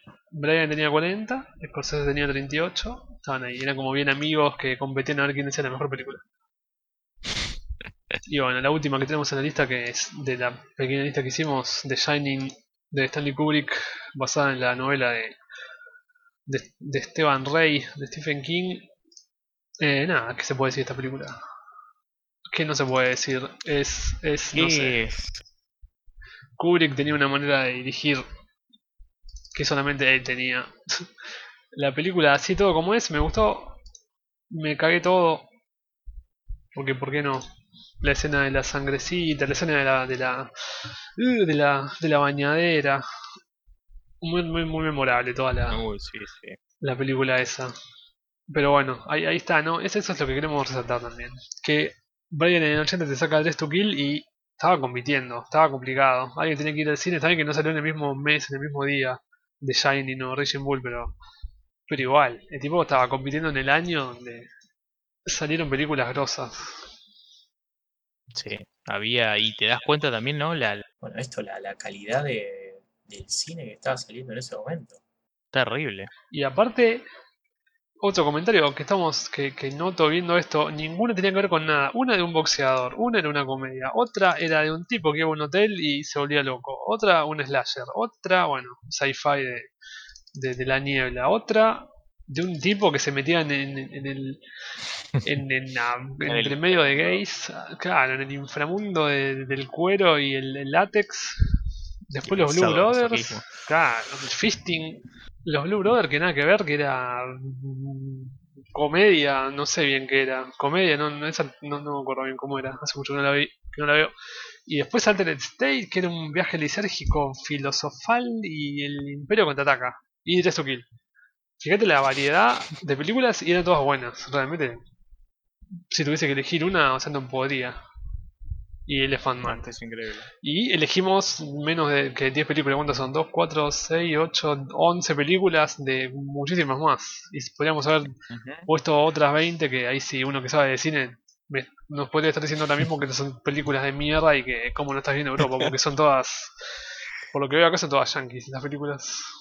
No, no, sí, sí. eh, son de. Exacto. Sí, son, es, es Hollywood en el año 1980. Claro. sí. Pero bueno, obviamente, digamos, Eh, estamos estamos hablando, hablando, ¿no? ¿no? de un mismo contexto, contexto, ¿no? ¿no? Porque Porque O sea, también podríamos ponernos a hablar de, bueno, cine eh, coreano eh, 1980 y qué es lo que pasaba ahí. Claro. bueno, Que estaba haciendo Kurosawa. que estabas, claro. Igual seguramente japonés, pero bueno. podríamos mirar, pero no, posta que ese, es- este, este, este es- no es el podcast. Acá no vamos a hablar de película francesa. Puede que sí en realidad, porque no, no es que no, no miremos, pero no somos tan adeptos a, al cine europeo. Aunque no por eso no, no, No vamos a lo que- comentar. Claro. No lo que deberíamos, me. Claro. Claramente voy a tener que No, yo comentar creo que sí, Control. Va a haber que comentar Claro, películas. sí, sí, sí, sí. sí. Vamos, vamos, esa, esa- seccioncita así, el- la película, la película Border, ¿viste? Sí, como para decir. También ve- vemos películas que no están en, Vemos. Sí, en sí, Estados sí, Unidos. totalmente. Bueno, ahí tenemos Bueno. la sección de comparación de películas. Ahora sí, Death to Kill, Death to Sí. Kill. Dress to Kill. Bueno, ¿qué decir de Vestida para Matar? ¿No? ¿Qué- No sé. ¿Cómo arranca? Hagamos así, ¿cómo arranca? ¿Cómo arranca la película? ¿Cómo arranca la película? Ya, o sea, desde la primera escena, ya aparece, ya aparecen dos cuerpos eh, desnudos. Hay una mina que se está bañando y un chabón ahí que está afeitándose o algo así, no sé. Eh, y la cámara ya se acerca y eh, se posa ahí sobre la mina que se está bañando. Como una forma de decir, acá se van a ver tetas y se van a ver cuerpos y sexo y qué sé yo. Como que no, no, no, no, no había no, esto de la- la- la- algo muy, muy de ahora, ¿no? Esto de esconder el- de la mina que está ahí eh, desnuda, pero no, porque se, se- se tapa con, no sé, un pedacito de ropa y eso, y toda esa cosa así de- del miedo a mostrar el cuerpo humano, ¿no? Que antes yo creo que había un poco más de, de libertad con eso. Tetas, conchas, culos. Sí, así. exacto. sí, los, tipos, claro, los tipos se, se animaban a más, ¿no? O también los dejaban animarse a más, que creo que va por ese lado. Ahora hay mucha más, hay un tema de, de, de corrección política también muy importante en este momento. Y aparte ahora que mostrás una teta se te sube el rating y perdés. Es como que le haces un corte transversal a la- al tipo de gente que te puede ver la película. No te la pueden ver los pibitos, te te toque con la plata. Hay una teta, la CPG, no sé, la, lo que le siga, no sé, 16 o R. Claro, sí, y sí. cagaste, sí. tenés menos público. Y los productores hoy ponele que, no sé, a veces siento que un poco le dan bola a eso. Y prefieren no mostrar para que le llegue a más gente. Para que llegue más gente. A Brian sí, claramente le importaba tres carajos esto. a Brian le importa, siempre vamos a hacer lo mismo, que le importa lo que sea lo mejor para la historia. Entonces sí, es para la película. Lo que sirve para la película, perfecto. Este. No, no, es un tipo que no hace. no, no, no hace concesiones. Eh, y Eso eso, lo hace hace tan tan interesante, ¿no? Sí. sí. Eh, Em, pero sí, bueno, sí, la, la película empieza así. Se ve, se ve todo, sí, desde el principio. se ve todo, pero de repente se ve una, una escena de que no es, es una escena muy rara, ¿no? Está la, la mina bañándose, se pasa el jaboncito y de repente la agarran por atrás. Le agarran por atrás a un tipo y no, di- Sí. no diría que la viola porque no, no, no parece que la hacen así, pero le aprieta un poco bastante, la mina pega un grito y al mismo tiempo el tipo que la agarra no es el que se está afeitando, es como que el marido está afuera afeitándose todavía y el que está dentro de la bañadera es otro que no se sabe Claro. quién es. Y pega un grito muy fuerte y se despierta. Y se despierta a estar siendo teniendo relaciones con el marido realmente en la vida real y ella pretendiendo que le gusta cuando en realidad no le importa un carajo de la vida. Un tipo mayor, ¿no? Aparte, comentario aparte, una tipa mayor no es una, es una señora ya, digamos. La, la actriz que se llama... Eh, ¿Quién era la chica? No me estaría acordando quién era la... La, la actriz decís? Sí, Kate Miller. Ah, no, claro. Kate Miller es no. Sí. ah, Kate- ah, Kate Miller es el personaje. personaje. Angie Dickinson. Así empieza. Cualquier comentario aparte, ¿no? Otra cosa que no dijimos, que labura Michael Caine, labura Alfred antes de que Sí. lo conozca a Batman, que Batman le diga, labura conmigo. Labura él como el psicólogo de, de Kate. Y bueno, Nancy Allen, que era. que se vio mucho en las películas de- del Brian en esa época, porque creo que salían y eran, eran noviecitos. Pero más allá de eso, no conozco a nadie más. No, para mí el, el cast está, está muy bien en la película. Nancy Allen, que capaz que la decimos así, no, no saben quién es, pero es la, la que hacía de Anne Lewis en Robocop. Capaz Exacto. que si decís eso, la gente sepa quién es. Era esa Nancy Allen, muy linda, muy linda. Pero bueno, y Sí. hay que seguir vendiendo, hay que seguir vendiendo, la escena continúa. Bueno, no, no continúa mucho más que eso, ¿no? Como que tiene relaciones, sale, va a hablar con el hijo, que es una parte de, ¿no? Una, una parte importante en la historia. Sale de la habitación, habla con el hijo, el hijo le comenta un par de boludeces, está logrando en un proyecto para la escuela, y ahí es como te das cuenta que el hijo es bastante, bastante cerebrito, bastante inteligentón. Y va a tener que ver mucho en la película eso. Sí. La inteligencia del, del muchacho. Que por cierto se parece mucho a Harry Potter. ¿Te Sí. cuenta de eso? Era, era antes, también lo mismo, esta película fue como que era antes de todo, antes de que Alfred labure para Batman, antes de que Harry vaya allá que lo, lo- lo- lo adopte la, la familia. Pero bueno, hasta acá, lo interesante de esta película es que hasta acá no te dice un carajo de nada, todo bien. Vos pensás, la mina tiene una especie de miedo, de pesadilla de sueño recurrente, y tiene una relación chota con el marido y una relación rara con el hijo, porque él va buena, porque dentro de todo la cosa simpática con el hijo, y el hijo es un copado también. Pero hasta acá no spoileamos mucho y no dice nada la película, eso es lo interesante, no la puedes ni siquiera vender bien porque no sabes qué pasa. Sí, y yo lo- me parece lo que, lo que sí se ve muy claro es, eh, están ahí teniendo relaciones y la cara de ella es una cara de, eh, no, no me siento apreciada en lo más mínimo, ¿no? Es como, este chabón me está acá, me, me está cogiendo y no, entonces, o sea, no, nada, soy un objeto para este muchacho. Y creo que es- esa, esa cara la va a mantener eh, durante toda la película, la mujer. Es verdad. Comentario que no sé si dijimos ya, pero ya tenía su una, una, una edad avanzada para cuando hizo la película. No sé qué edad tenía, pero parece que tiene unos 50 tranquilamente. Sí, Pero bueno, si quisiésemos seguir avanzando un poco más en la película, va a visitar a Alfred, ¿no? Visita a Alfred, que es su psicólogo. Alfred le comenta que está solo, que no tiene, no tiene secretaria. Y ahí es cuando se empieza a revelar un poco más el plot, a desenvolver el, el plot de la película. Que hasta donde Sí. recuerdo, Alfred, no me bien. Alfred, cuando decimos Alfred, estamos diciendo eh, Michael Caine. ¿eh? O sea, que no que si alguien se. Sí, No demasiado con el, con el truco. Pero bueno, ahí es cuando ella le revela este tema, este tema que dijiste vos, de, de la forma en la que no se siente apreciada, de la que no, no, no, no siente que siente que el tipo la, que el marido la usa como objeto sexual. Y lo más interesante, bueno, es también ese sueño que tiene, que también se lo comenta al psicólogo Michael Caine. Y al mismo tiempo la famosa, la famosa cosa que me, cuando la vi, te lo dije a toque porque fue muy gracioso, que ella como que el psicólogo le dice, le, le reivindica que ella es muy linda. En realidad no es fea, tiene- es una No, que se mantiene No, muy bien. muy, muy linda mujer. sí. Ah, ah, en la vida real y en la película también es como muy, muy mantenida, muy linda. Y el tipo le dice, yo te la redaría. Y ella le dice, ¿por qué no me la das, maestro? Y el tipo dice, bueno, tengo una mujer y, y la quiero mucho y no querría eh, jeopardizar mi relación por vos, querida, Claro. querida. Kate.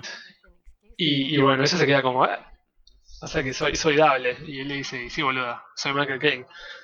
No hace falta mucho. Claro, le dice bueno. eso, sí, sí, querida, soy Michael Caine. Claro.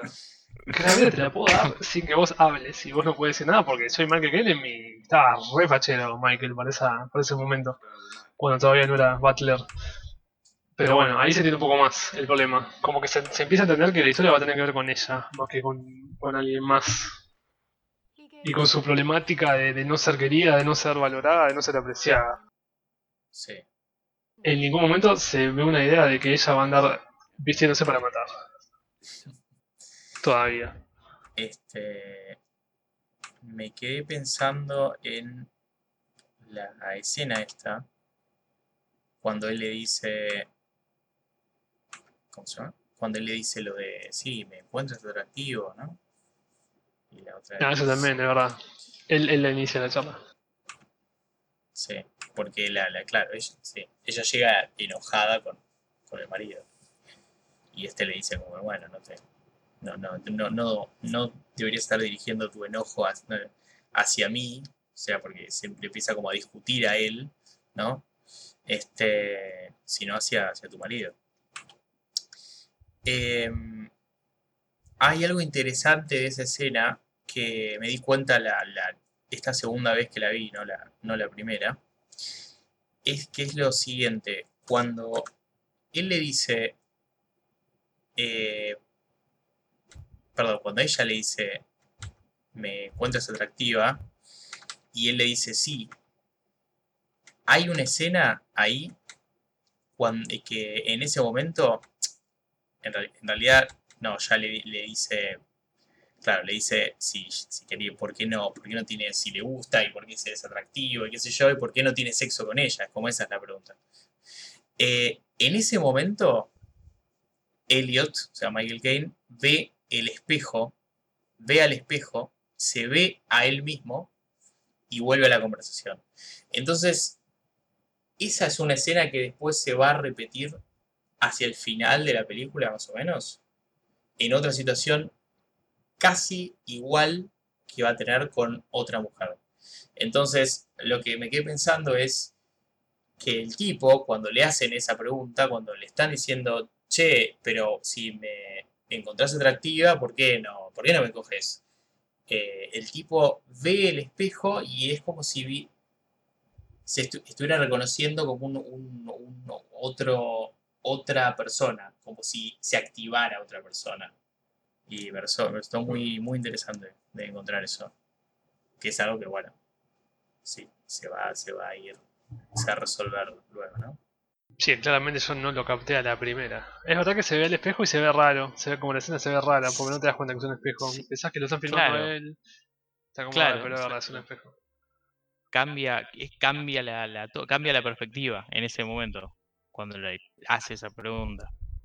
Y el tipo mira, mira, se mira él al espejo y vuelve a la, a la conversación.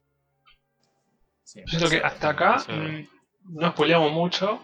En realidad ya creo que vamos a entrar en zona de spoiler porque es complicado vender la película, porque no es una película que se pueda vender como súper fácil. Las de Palma a veces son, esta particularmente es muy complicada de decir, uh, es la, la historia de una, de una, de una MILF con problemas, porque si lo tuviese que resumir te- te- está, está muy complicado. Es decir, pero más o menos eso es de una película de MILF con, con dudas ex- existenciales sobre ella y sobre su pareja y sobre su, su vida sexual activa. Pero básicamente tiene que ver con eso, en un principio. Sí, sí, Sí, Pero bueno. sí, sí. Después de esa escena, le sigue una escena que ahí te das cuenta, ahí es cuando viene el factor de palma, la depalmación Que es la famosa escena del museo. El museo, sí. Para mí, Sí, una de las sí. mejores escenas de la película. ¿Y por qué? ¿Por qué? Porque literalmente es una escena que dura fácil 6 minutos, 7, en donde no hay diálogo. Exacto. No sé si dura tanto. Sí, dura 6 o 7. Sí, debe estar bueno. Sí, entre. eh, no hay diálogo. Es una. Es una. como una. es una persecución. Es una muy extraña persecución, ¿no? Entre, entre ella y otro muchacho que se le sienta al lado. Y ella que vale mencionar que sigue con la misma eh, expresión, ¿no? O sea, tanto en la cara como en el corporal, o sea, tiene como un lenguaje en el cuerpo importante de eh, me siento rechazada y necesito, eh, bueno, sexo cuanto antes. Por favor, manguérenme, Sí, porque así no puedo seguir. De Palma, cambiame el plot, porque así no puedo claro, exacto. Tal cual. Pero es verdad, Y- tiene mucho que ver con eso, porque aparte, en una situación así, en una película, en una película, en una escena así donde no tenés mucho para ver más que las pinturas, cómo la cámara va moviéndose, cómo la filman a ella, cómo ella se mueve por el museo, y no te queda más nada que ella y su expresión facial y no mucho más. Y su curiosidad de cómo busca a este tipo que inicialmente parece que el tipo le busca a ella, pero en realidad termina siendo al revés y bueno, ella lo termina buscando a él. Sí. Me gusta Pero bueno. esa, la, la mirada que pone ella cuando, ella, cuando él la ve, con una cara así muy, muy extraña. Eh, La primera vez, sí. Claro, porque no entiende. Yo imagino que debe estar como también perdida. No entiende ella qué quiere de la vida. Habiendo pasado esto con el marido, capaz que se hinchó un poco las pelotas. Va a un museo a distraerse un poco y le cae un tipo facherito. Raro. Que es como que ella misma se está como descubriendo otra vez en ese museo. Sí, y eh, el tema de los guantes, ¿no? También. Sí, el tema de los guantes que lleva a cabo otra otra super recopada escena que es el split screen en un momento donde se parte la se parte la pantalla en dos porque la mina se le cae un guante al piso termina cayéndose un guante al piso no se da cuenta el tipo sí se da cuenta el tipo el tipo no que al que ya estaba persiguiendo. Él levanta el guante y como que la agarra por atrás como queriéndole avisar que no que se le cayó un guante. Sí, hay algo, justo también antes de, antes de que pase eso, está esto de ella se saca el guante y se sale a relucir ese anillo gigante que tiene así de, eh, ok, estoy casada. Y el tipo, viste que como que inmediatamente se levanta. Sí, sí, sí. Aparte, otro comentario aparte que toda la escena del museo, o gran parte, está filmada como en primera persona, ¿no? Uno pensaba que Doom con La Roca en el 2001 era la primera vez que una película estaba filmada en primera persona. No, maestro. Esta está filmada muy en primera persona y está muy bien porque son pasillos muy chiquitos en el museo cuando pega un par de curvas así. Te sentís como medio medio como opresivo como está ella. Es una escena horrible también, ¿no? Porque está buscando al chabón. El chabón medio que le, le- le da el guante. Se hace una escena de split screen ahí donde ella recuerda que... Oh, boluda. No, no, es cuando recuerda que el tipo la agarra así por atrás. Como diciéndole, Mm, se te cayó sí. el guante, Bobis. Y después todo este tema de que lo sigue buscando y es silencio y no lo encuentra y dobla la esquina y no lo encuentra y el tipo se escapa y es como... Es horrible, es, algo tan básico, una escena sin... con música, sin diálogo y con ella perdidísima. Sí. Aparte, es como.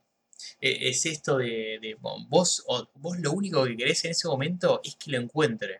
O sea, no querés nada más. No te importa nada más de lo que vaya a pasar en la película. Vos querés que se pueda resolver así. O sea, que, que ella pueda llegar a su objetivo. Es lo único que te interesa. Y de todo cómo está filmado, cómo, o sea, le- la- las cámaras, cómo está, cómo se ve ella, cómo cambia de, de un espacio a otro. eh, todo, todo gira en torno a, a- a presionar a que, que quieras que encuentre al, al muchacho este.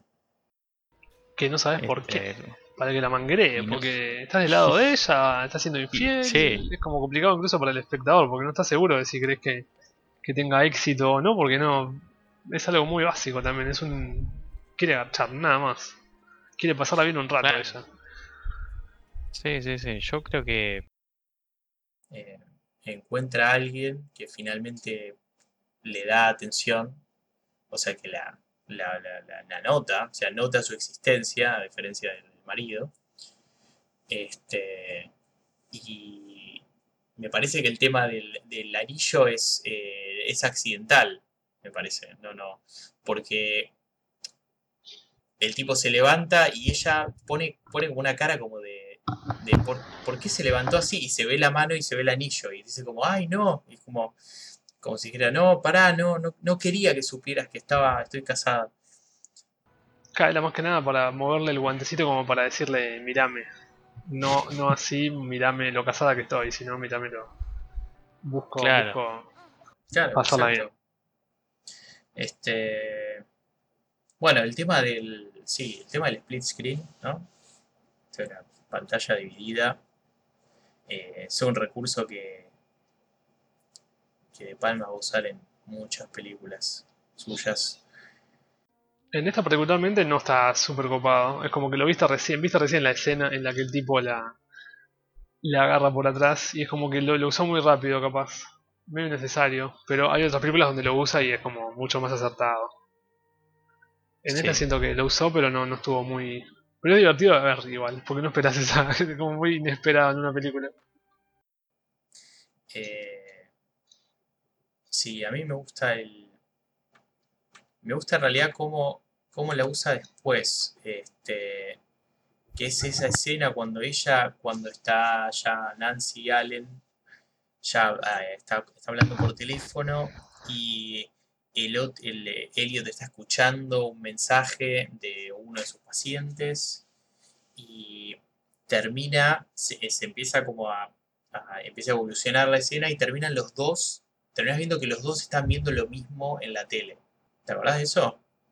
Que era el, el- la- entrevista a ese, el transexual que le, que le hacen. Ah, es verdad. Sí, más, más cerca del final me parece que la hice. Sí, sí, más ya, por- ya de- adelantado en la, película. Este, ¿qué iba a decir? Bueno, eh, bueno, de más está decir que ya, bueno, ya entramos en zona spoiler, ¿no? Ya Sí, hace ya un rato. Seguimos en zona spoiler, así que bueno. El que avisa no traiciona, ¿viste? Vean el podcast o escuchen la película o no sé cómo, pero Sí, Sí, exacto. exacto.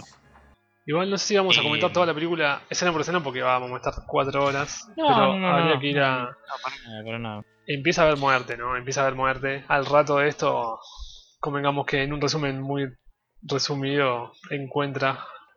Ni bien sale del museo, ¿no? Como que está el tipo en un taxi, le, le mueve el guantecito como ella se lo quiso mover a él en un principio. Se sube al taxi, le pega unos lengüetazos locos, ella pega unos gritos que lo, lo escuchó toda la ciudad. Terrible esa escena también, una escena muy memorable por el hecho de cómo pegó unos gritos. Y tengo entendido que según en, en la trivia creo que marcaban, como que ella también, como que lo, lo actuó de manera muy muy natural a toda esa parte. No sé si hasta incluso algo, algo de dedo había metido realmente, o no le habían avisado a ella que iba a pasar eso en la escena. Muy creíble todo. Pero bueno, el problema no es esto ese. de- Sí. De. ¿Qué iba a decir? No, ah, bueno, de, de esa, en esa escena, viste, justo antes de que ella se mete en el auto, viste que ella, cuando sale y se, se mira a los guantes y ve que tiene uno, porque el otro lo tiene el chabón, eh, agarra el otro guante y lo tira. Se hace como, bueno, Sí, chao, ya fue a la mierda. Y después, cuando la- la- ella se sube al taxi, la cámara cambia y te muestran el guante en el piso y se, ve una mano que se lleva el guante. Sí. Que en ese momento, hasta ese punto de la película no entendés nada vos. Y no, lo- no, No, lo asociás. Yo me acuerdo que no lo, no lo logré guardar en mi mente como, ah, esto es importante para dentro de... No, porque lo que pasa siempre con De Palma es eso, ¿no? Que vos pensás que la película va por un lado y no, nunca va a aparecer el lado que vos pensás. Él, él te hace pensar... Él, es un genio. Te hace creer que vos tenés razón. Camino de Palma. Claro, vos Sí. decís, es verdad, esto va a ir por acá. Y te dice, sí, sí, sí, sí, sí, está muy bien. Sí, sos voy a ir por acá, inteligente". por supuesto. Se nota que viste muchas películas de ciencia ficción y viste muchos libros y tenés una gran capacidad para pensar que, que va a ir por ese lado la película. Y después nada que ver. Y esa parte del, del guante agarrando el otro guante es como vital y no te acordás ni en pedo. Y esto te lo está diciendo un De Palma hace 40 años atrás. Que eso, eso es lo divertido. Que vos pensaste que porque viste una. Viste Matrix y dijiste, oh, el plot twist que tiene. No, no hace falta que esté en un mundo virtual con sentinelas, sino que en una película pedorra de una mil con ganas de, de garchar también te lo pueden hacer. Que eso es lo que me divierte tanto de, del señor. Sí, es, es, es sorprendente la cantidad de recursos que tiene el tipo. Eh, cómo resuelve las cosas es, es impresionante. O sea, desde... O sea, y lo, lo que me gusta, algo que me gusta mucho es que no es, eh, no, es como truco. Porque viste que está mucho esto de también de, ok, me ba- baso toda mi obra en un truco, ¿viste? En un truco de, de porque, o sea, nosotros hicimos lo del split screen, pero no es que, o sea, la obra de Palma gira en torno al split screen. O sea, es un, es un recurso que está usado eh, de manera genial eh, en la mayoría de sus películas. O sea, como que hace a la historia, no, no, es, no, es, un, no es un gimmick que, que lo hace para, bueno, mira, yo soy de Palma, te hago split screen. No, o sea, no, no, no, no, no tiene que ver con eso. Sí, sí, que aparte, me acuerdo que había leído un libro, me parece, en donde ya hablaban, lo tomaban como él como al maestro del split screen, como, como que ya era, era, era, era aceptado que él fue el que lo, lo más no que lo inventó, pero el que lo empezó a usar de manera inteligente. Claro. Y lo puso en, en uso. Pero bueno, hasta acá la historia sigue siendo, eso es la, la otra parte divertida, ¿no? Hasta acá el espectador dice, listo, esta historia una mil, la quiere pasar bien, no, pasaron ni 40 minutos de película y la, la, la historia está yendo por este lado. ¿Qué va a pasar después? ¿Qué va a pasar en la siguiente hora? No sé, asumiendo que uno sabe cuánto dura la película. No sabes. Seguís pensando eso, seguís pensando que sí, que va a ser la historia de ella siendo infiel, siendo ella la pobre... como es la pobre mina? Y Sí. ¿Qué termina pasando? Ahí te, te- te da el primer, el, primer, la primer piña en la panza, te da. El primer twist de Palmesco. Sí, el no salame. Bueno, lo que pasa es eso, ¿no? Básicamente se sube al taxi y termina yendo ahí a, a ser, a ser infiel a un departamentito, se despierta, el tipo no está más. La pasa bien, ¿no? Por lo menos la- en algún punto de la película la termina pasando bien.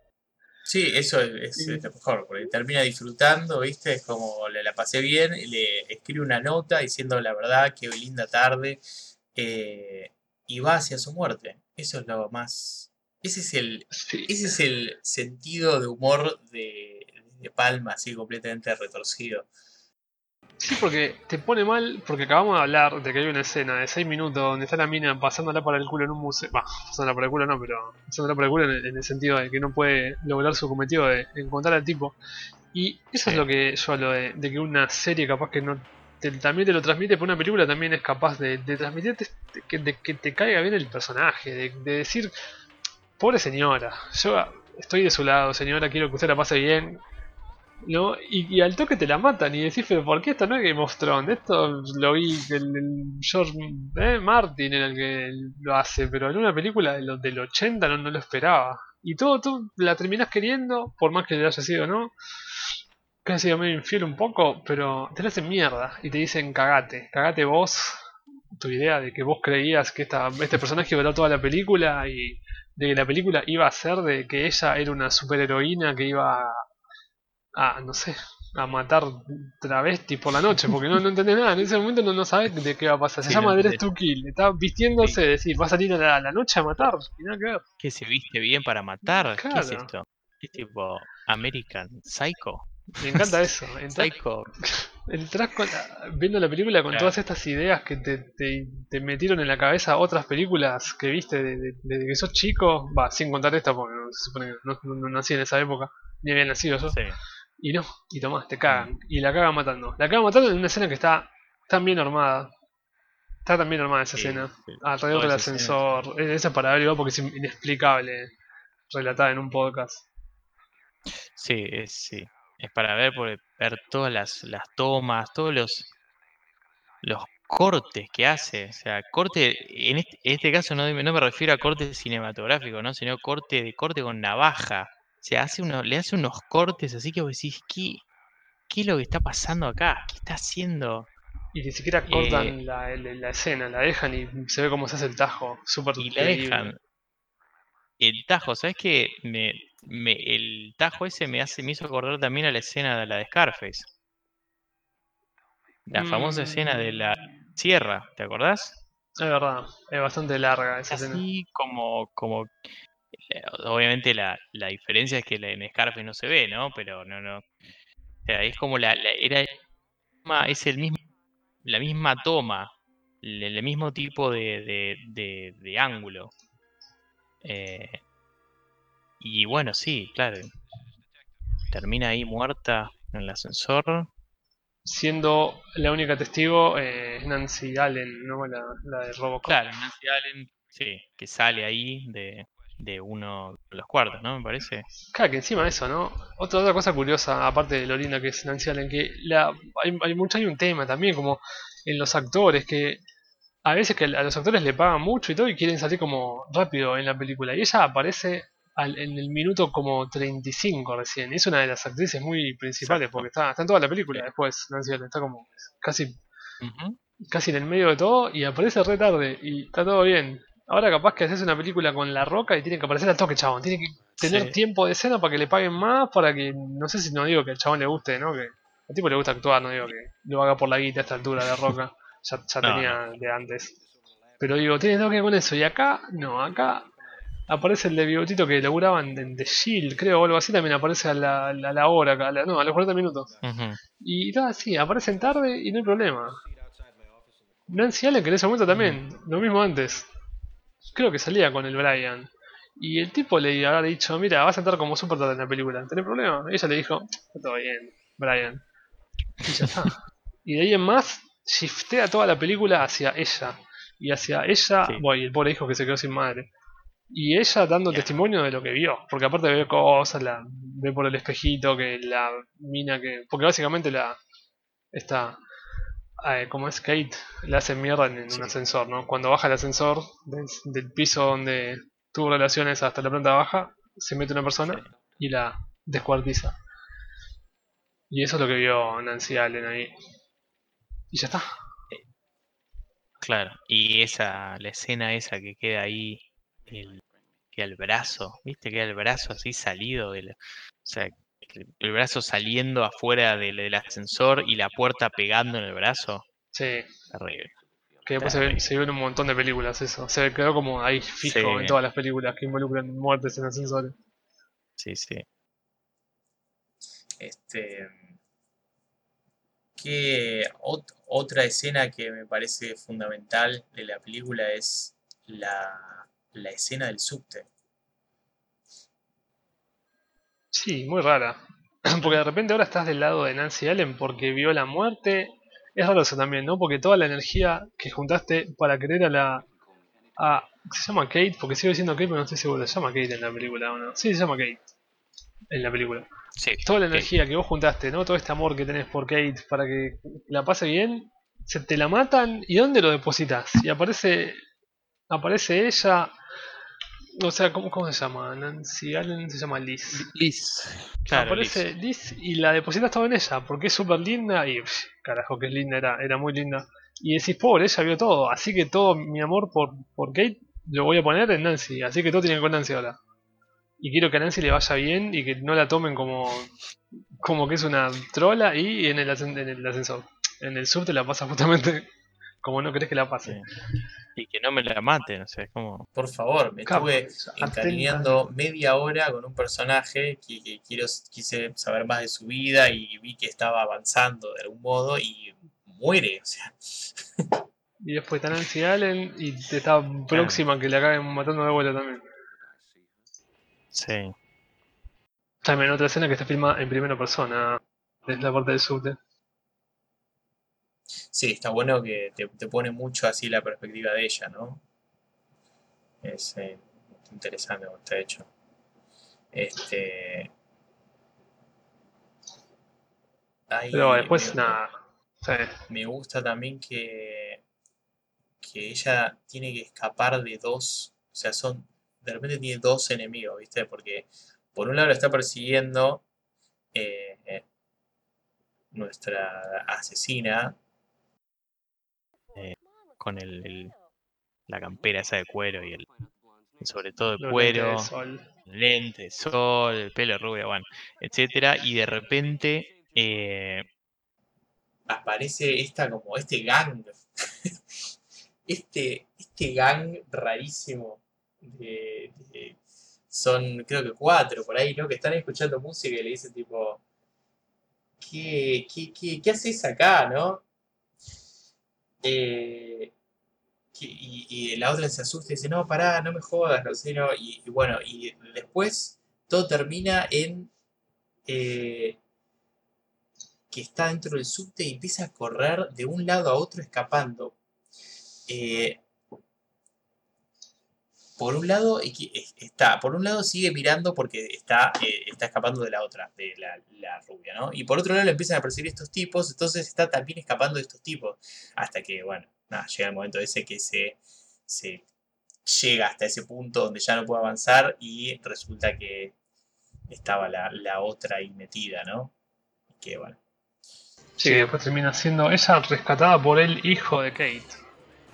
rescatada por Harry, Sí, exactamente.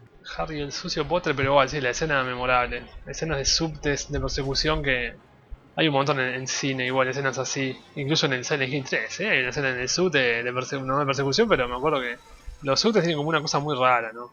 No sé, me resultan, me resultan hay- raros los subtes. Hay algo, sí, algo medio Aparte, oscuro, ¿no? puede ser una, Sí. Fuimos una lista, en The French Connection hay, una, hay un subte, en Control hay un subte, en Jacob's Ladder hay un subte, y son todas escenas así. Pero sí, lo que importa acá, la parte principal de esto es como antes incluso, cuando ella está dando testimonio en la, en la estación de policía, el hijo, Harry Potter, es muy inteligente en el pibe, ya lo habíamos comentado al principio. Logra escuchar la conversación que tiene el detective con ella. Porque aparte ella tiene otro, otro enemigo, un tercer enemigo que es el detective, que no le cree un carajo. Como que, no, no, no que no le cree, pero como que no la trata del todo bien tampoco. No, claro, claro. Y de hecho piensa que ella, ella le todo en un momento, o sea, Sí. Piensa que ella es una sospechosa. Otro dato curioso, no es la primera vez que el, el actor la trata mal, porque después la trata mal el mismo actor en Blowout. es buenísimo. No es un detective el otro, pero no deja de ser una conexión, como que parece que actúa muy bien llevándose mal. Y lo Claro. divertido de esta parte es que ya casi por la mitad, casi llegando a la, a la tercera parte, no sé, el acto 3 de la película, no sé cómo llamarlo, es cuando eso, se hacen amigos, muy amigos ella de, del hijo de Kate. Y te gusta, es como muy, muy, muy satisfactorio porque ella es muy linda también, y no, no muy linda, sino como muy dulce, y lo trata muy bien a él. Y el pobre, Sí, es el sí. que la madre. Sí. Se vuelve una situación medio de. Sí, como una Sí. de- Sí, porque incluso nada, le, ofrece la coca como si fuese como el hermano realmente. Pero bueno, comentario aparte también, el tipo, el pibe no es ningún boludo y sigue sin ser ningún boludo Harry hasta el punto de que termina armando una red de, de ideas en donde arma una bicicletita y saca fotos constantes de la entrada del psicólogo porque empiezan a dudar del psicólogo. Porque el psicólogo, ¿no? Alfred empezaba a aparecerse por lugares raros, donde le mataron a aquel que era una paciente después de todo. Y no se sabe por qué él estaba en la estación de policía, empezaba a meter las narices por muchos lugares y te hace dudar de por qué está por todos lados. El pibe se da cuenta y lo empieza como a... Va, nada, nada, le empieza a... Instala una bicicleta con una cámara de fotos. Hace todo un cálculo muy loco, ahora que lo pienso. Porque hace todo un cálculo, un plano gigante en el que calcula la, entrada y la cantidad de gente que sale y entra del psicólogo de las consultas. Y se te una cámara que saca fotos de cuando la puerta se abre y la persona sale. Y así es como logra sacar un par de conclusiones, ¿no? Ajá. Eh, todo, ese- el, todo el plan, ese el plan es, es increíble. Eh, y es- Pero te la crees, porque te la crees, sí. te lo venden que es muy inteligente. Y lo que está haciendo en su cuarto, ¿viste? Es una computadora, básicamente. Sí, en números O sea, binarios, no, no me acuerdo. Bueno, me gusta la, la- justo lo que habíamos comentado hace un rato, lo de la, la, la escena de split, de split screen que termina, o sea, la, escena termina con ellos dos que están mirando la misma entrevista a este al transexual en, televisión, que le están haciendo así todo una, le hacen preguntas como, uy, ¿cómo, cómo está tu vida ahora? Pero antes, eh, antes vos eh, eh, llevabas una vida de un padre tradicional y qué sé yo. Y me parece que todo ese centro, o sea, toda esa atención ahí eh, te está diciendo algo la película. Como que hay algo con esto. O presta atención a, a esto. Hay algo con el cambio de sexo. ¿No? Sí. Eh, que es lo que, bueno, finalmente después se resuelve. Pero ay, que- creo que la película te, te, te da como estas indicaciones así como sutiles, como que te llevan a algún lado. Teníamos lo que te había comentado antes, lo, del- lo de los espejos. El tipo este que se ve, se tiene que ver al espejo como para reafirmar algo, ¿viste? Cuando la otra le dice, che, pero ¿me querés coger o no? Y el otro mira al espejo, reafirma, dice, ok, vuelvo a la conversación y te digo, sí, sí, pero soy médico, no lo puedo hacer, Juan. Ese tipo de cosas. Em, y bueno, la resolución, ¿no? La resolución es impresionante. Es, es puro de palmas. es También. twist tal. Y aparte de twist, que la escena Sí. dura un montón. Es como que tipo se toma la molestia de que la escena te dura como 10 minutos. Y no tenés problema vos en aguantar la escena. Porque está tam- es también eso lo que comentabas de, de cómo hacía Hitchcock las películas. Que no, en muy pocos momentos de esta película perdés el interés. Capaz que la escena del museo, si no conoces mucho de Palma, un poco te, te llama. Es como que, ¿qué picados? Cinco minutos y todavía no hablaron. Pero está hecha para construir un poco el personaje. Y después de eso, siempre una escena u otra, siempre un poco te engancha. La escena esta al final también, como, como se soluciona todo. Es lo mismo. Te llama la atención y querés. No querés que termine y en ningún momento te aburre. Sí. Nada de esta, de esta película. Sí, toda, toda esa conversación final con, con Michael Caine es impresionante.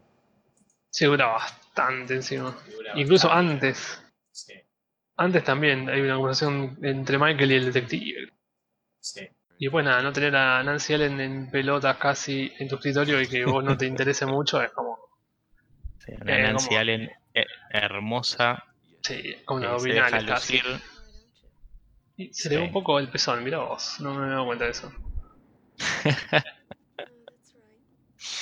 Sí, bu- buen, buen dato, ¿eh? La verdad que Sí, sí, sí. importante. Vuela, vuela en minuto 1.23. Dato, dato cinematográfico. Where is the nipple? Voy a hacer una página, Where is- whereisthenipple.com. eh, ah, aparece la película de... ¿Cómo, cómo- cuál era? Pineapple eh, sí, eh, Mr. Skin o algo así. eh, Pero bueno, la conclusión es esa. El, el malo... El, el- ¿Se puede decir que el asesino era el mayordomo acá? el asesino era el mayordomo. el asesino era el mayordomo de, de Batman, ¿no? Es- esa es la conclusión. Claro. Ah, mira, vos ahí vi la parte en la que se ve en el espejo de vuelta y se, se sonríe a él mismo porque se da cuenta de que su pito no, no lo vale. ¿Viste? Que está, Es con, mejor, que está sí. con Nancy Allen ahí. Se, se saca la, la colatita y se hace, se hace ella. Es lo mismo, claro. Es eso, es la transformación. Es, es, es exactamente eso. Una boludez, sutil y no me di cuenta la primera y me di cuenta la segunda y porque lo dijiste vos. Es que no me había dado cuenta tampoco. Es, eh, me, me llamó la atención ahora. O sea, dije, este, esa mirada, o sea, esto, esto fue raro, esto es, es raro. Eh, y lo dejé ahí, lo dejé marcado. Me había llamado la atención. Pero bueno, y lo divertido de esto es que uno no mira la película mirando el timestamp abajo, pero la película termina. Uno piensa que la película terminó, mejor dicho, cuando, nada, el asesino era el mayordomo, está Nancy Allen ahí, Nancy Allen queda casi en peligro, aparece el, travesti, el mismo travesti antes, que era el psicólogo que le gustaba vestirse de mujer y matar gente, lo recaga el detective, se muere, Nancy Allen sobrevive, sobrevive también el hijo de Kate, y lo divertido es que no es el final de la película, es muy próximo al final, pero no es el final. Y es como el segundo, tercer plot twist de que te mato aquí primero. Te engancho a Nancy. Pensás que te la voy a matar, pero Nancy sobrevive, tontis. Y después la película sigue. Sí. Y sigue un poco más. Y le y falta una como. escena bastante larga. Sí, sí, sí, y le falta como 20 minutos más, media hora más, y hasta acá la película por lo menos terminó. Y podría haber dicho acá The End, y ya está. Y es una película, es un 5. 6, porque es, es interesantísima. Es un 8. Pero no, te estira mucho más y va por otro lado la película. Con Harry ahí. Sí, sí, es. eh, me parece eh, Kane está muy bien en el papel. Especialmente cuando ya para el final las, las expresiones, las caras de él empiezan a cambiar, ¿no? Así como. O sea, le, le cambia todo el, todo el cuerpo cuando, cuando Nancy al final lo, ya lo está como súper excitando y ya no puede más, ¿viste? Sí, y está así como que esa cara de piedra que se le empieza como a, a destruir, ¿no? Este.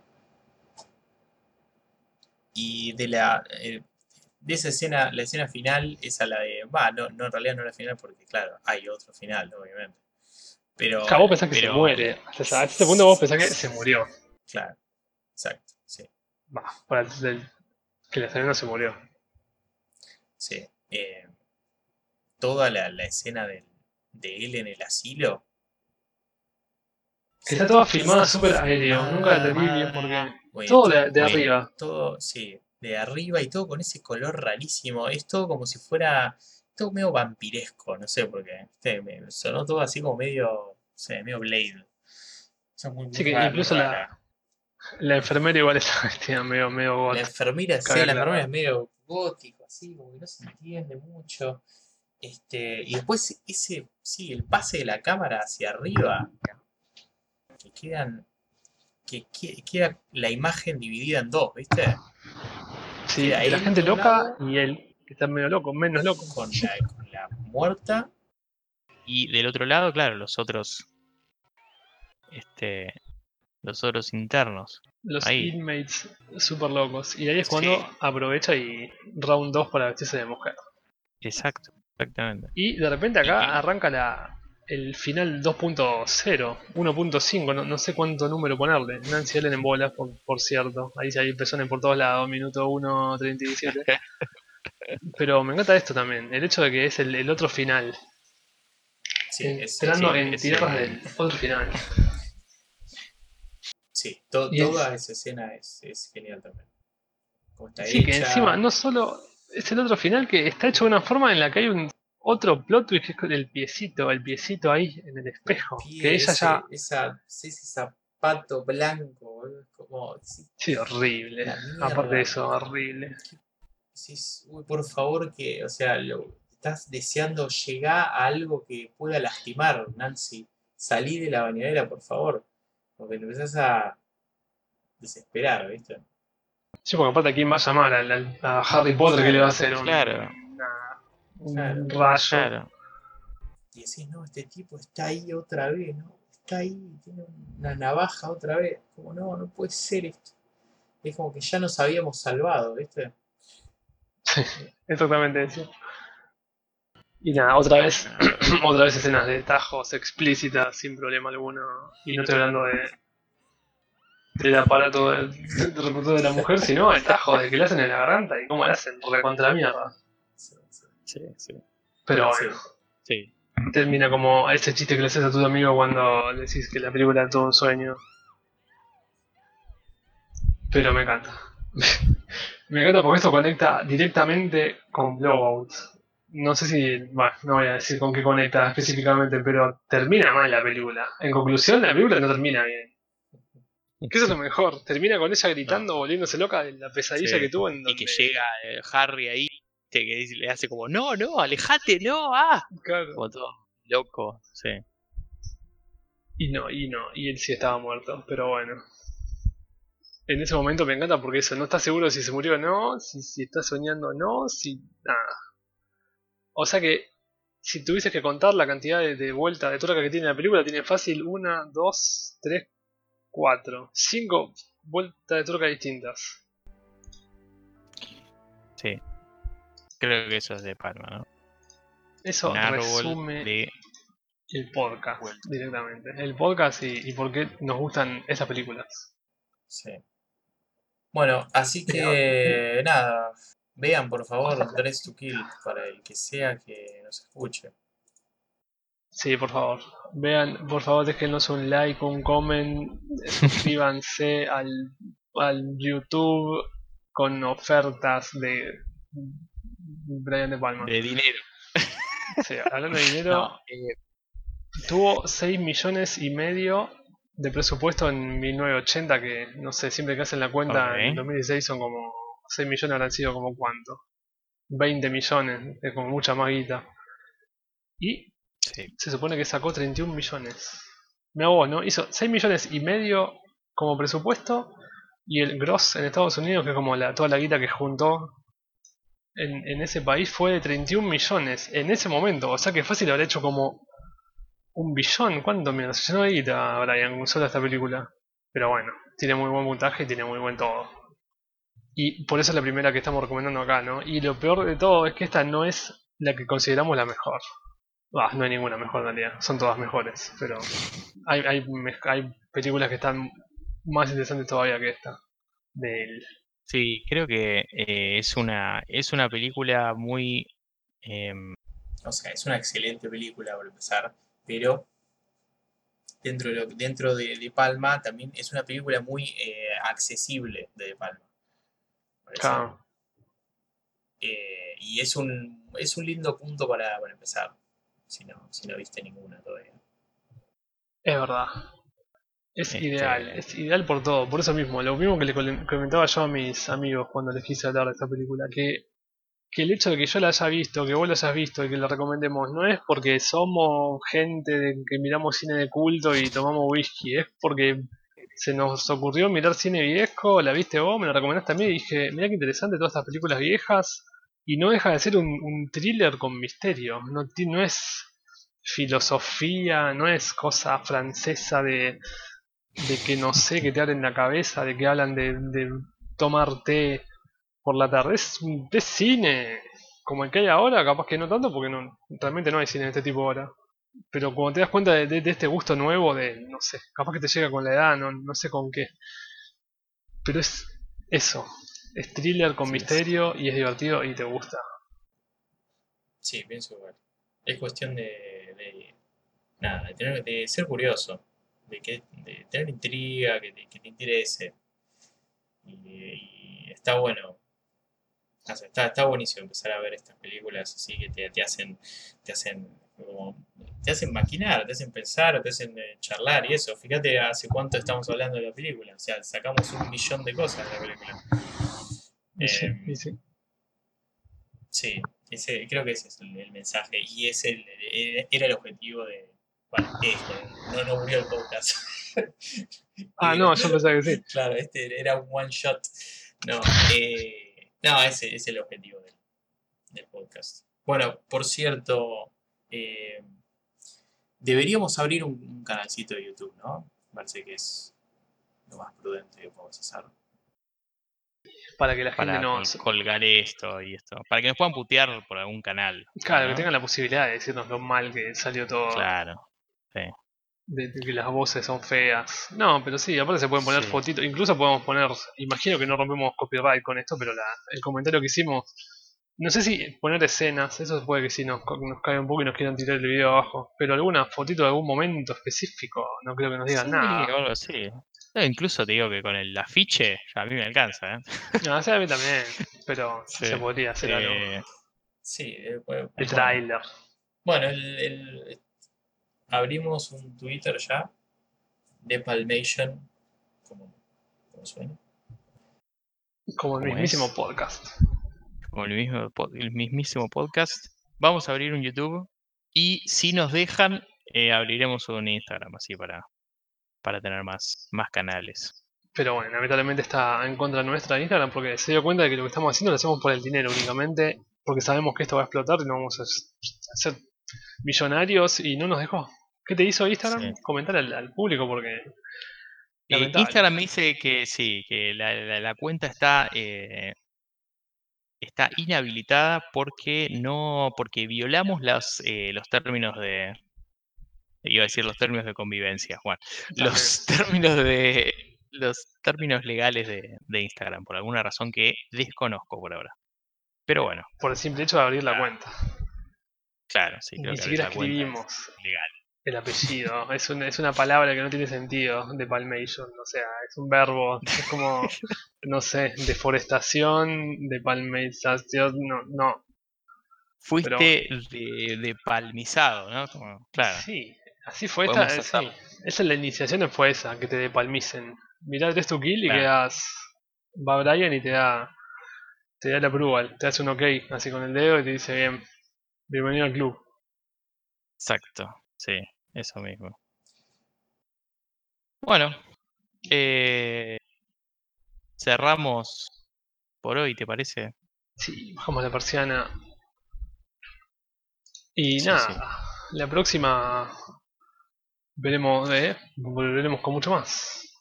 Sí, sí.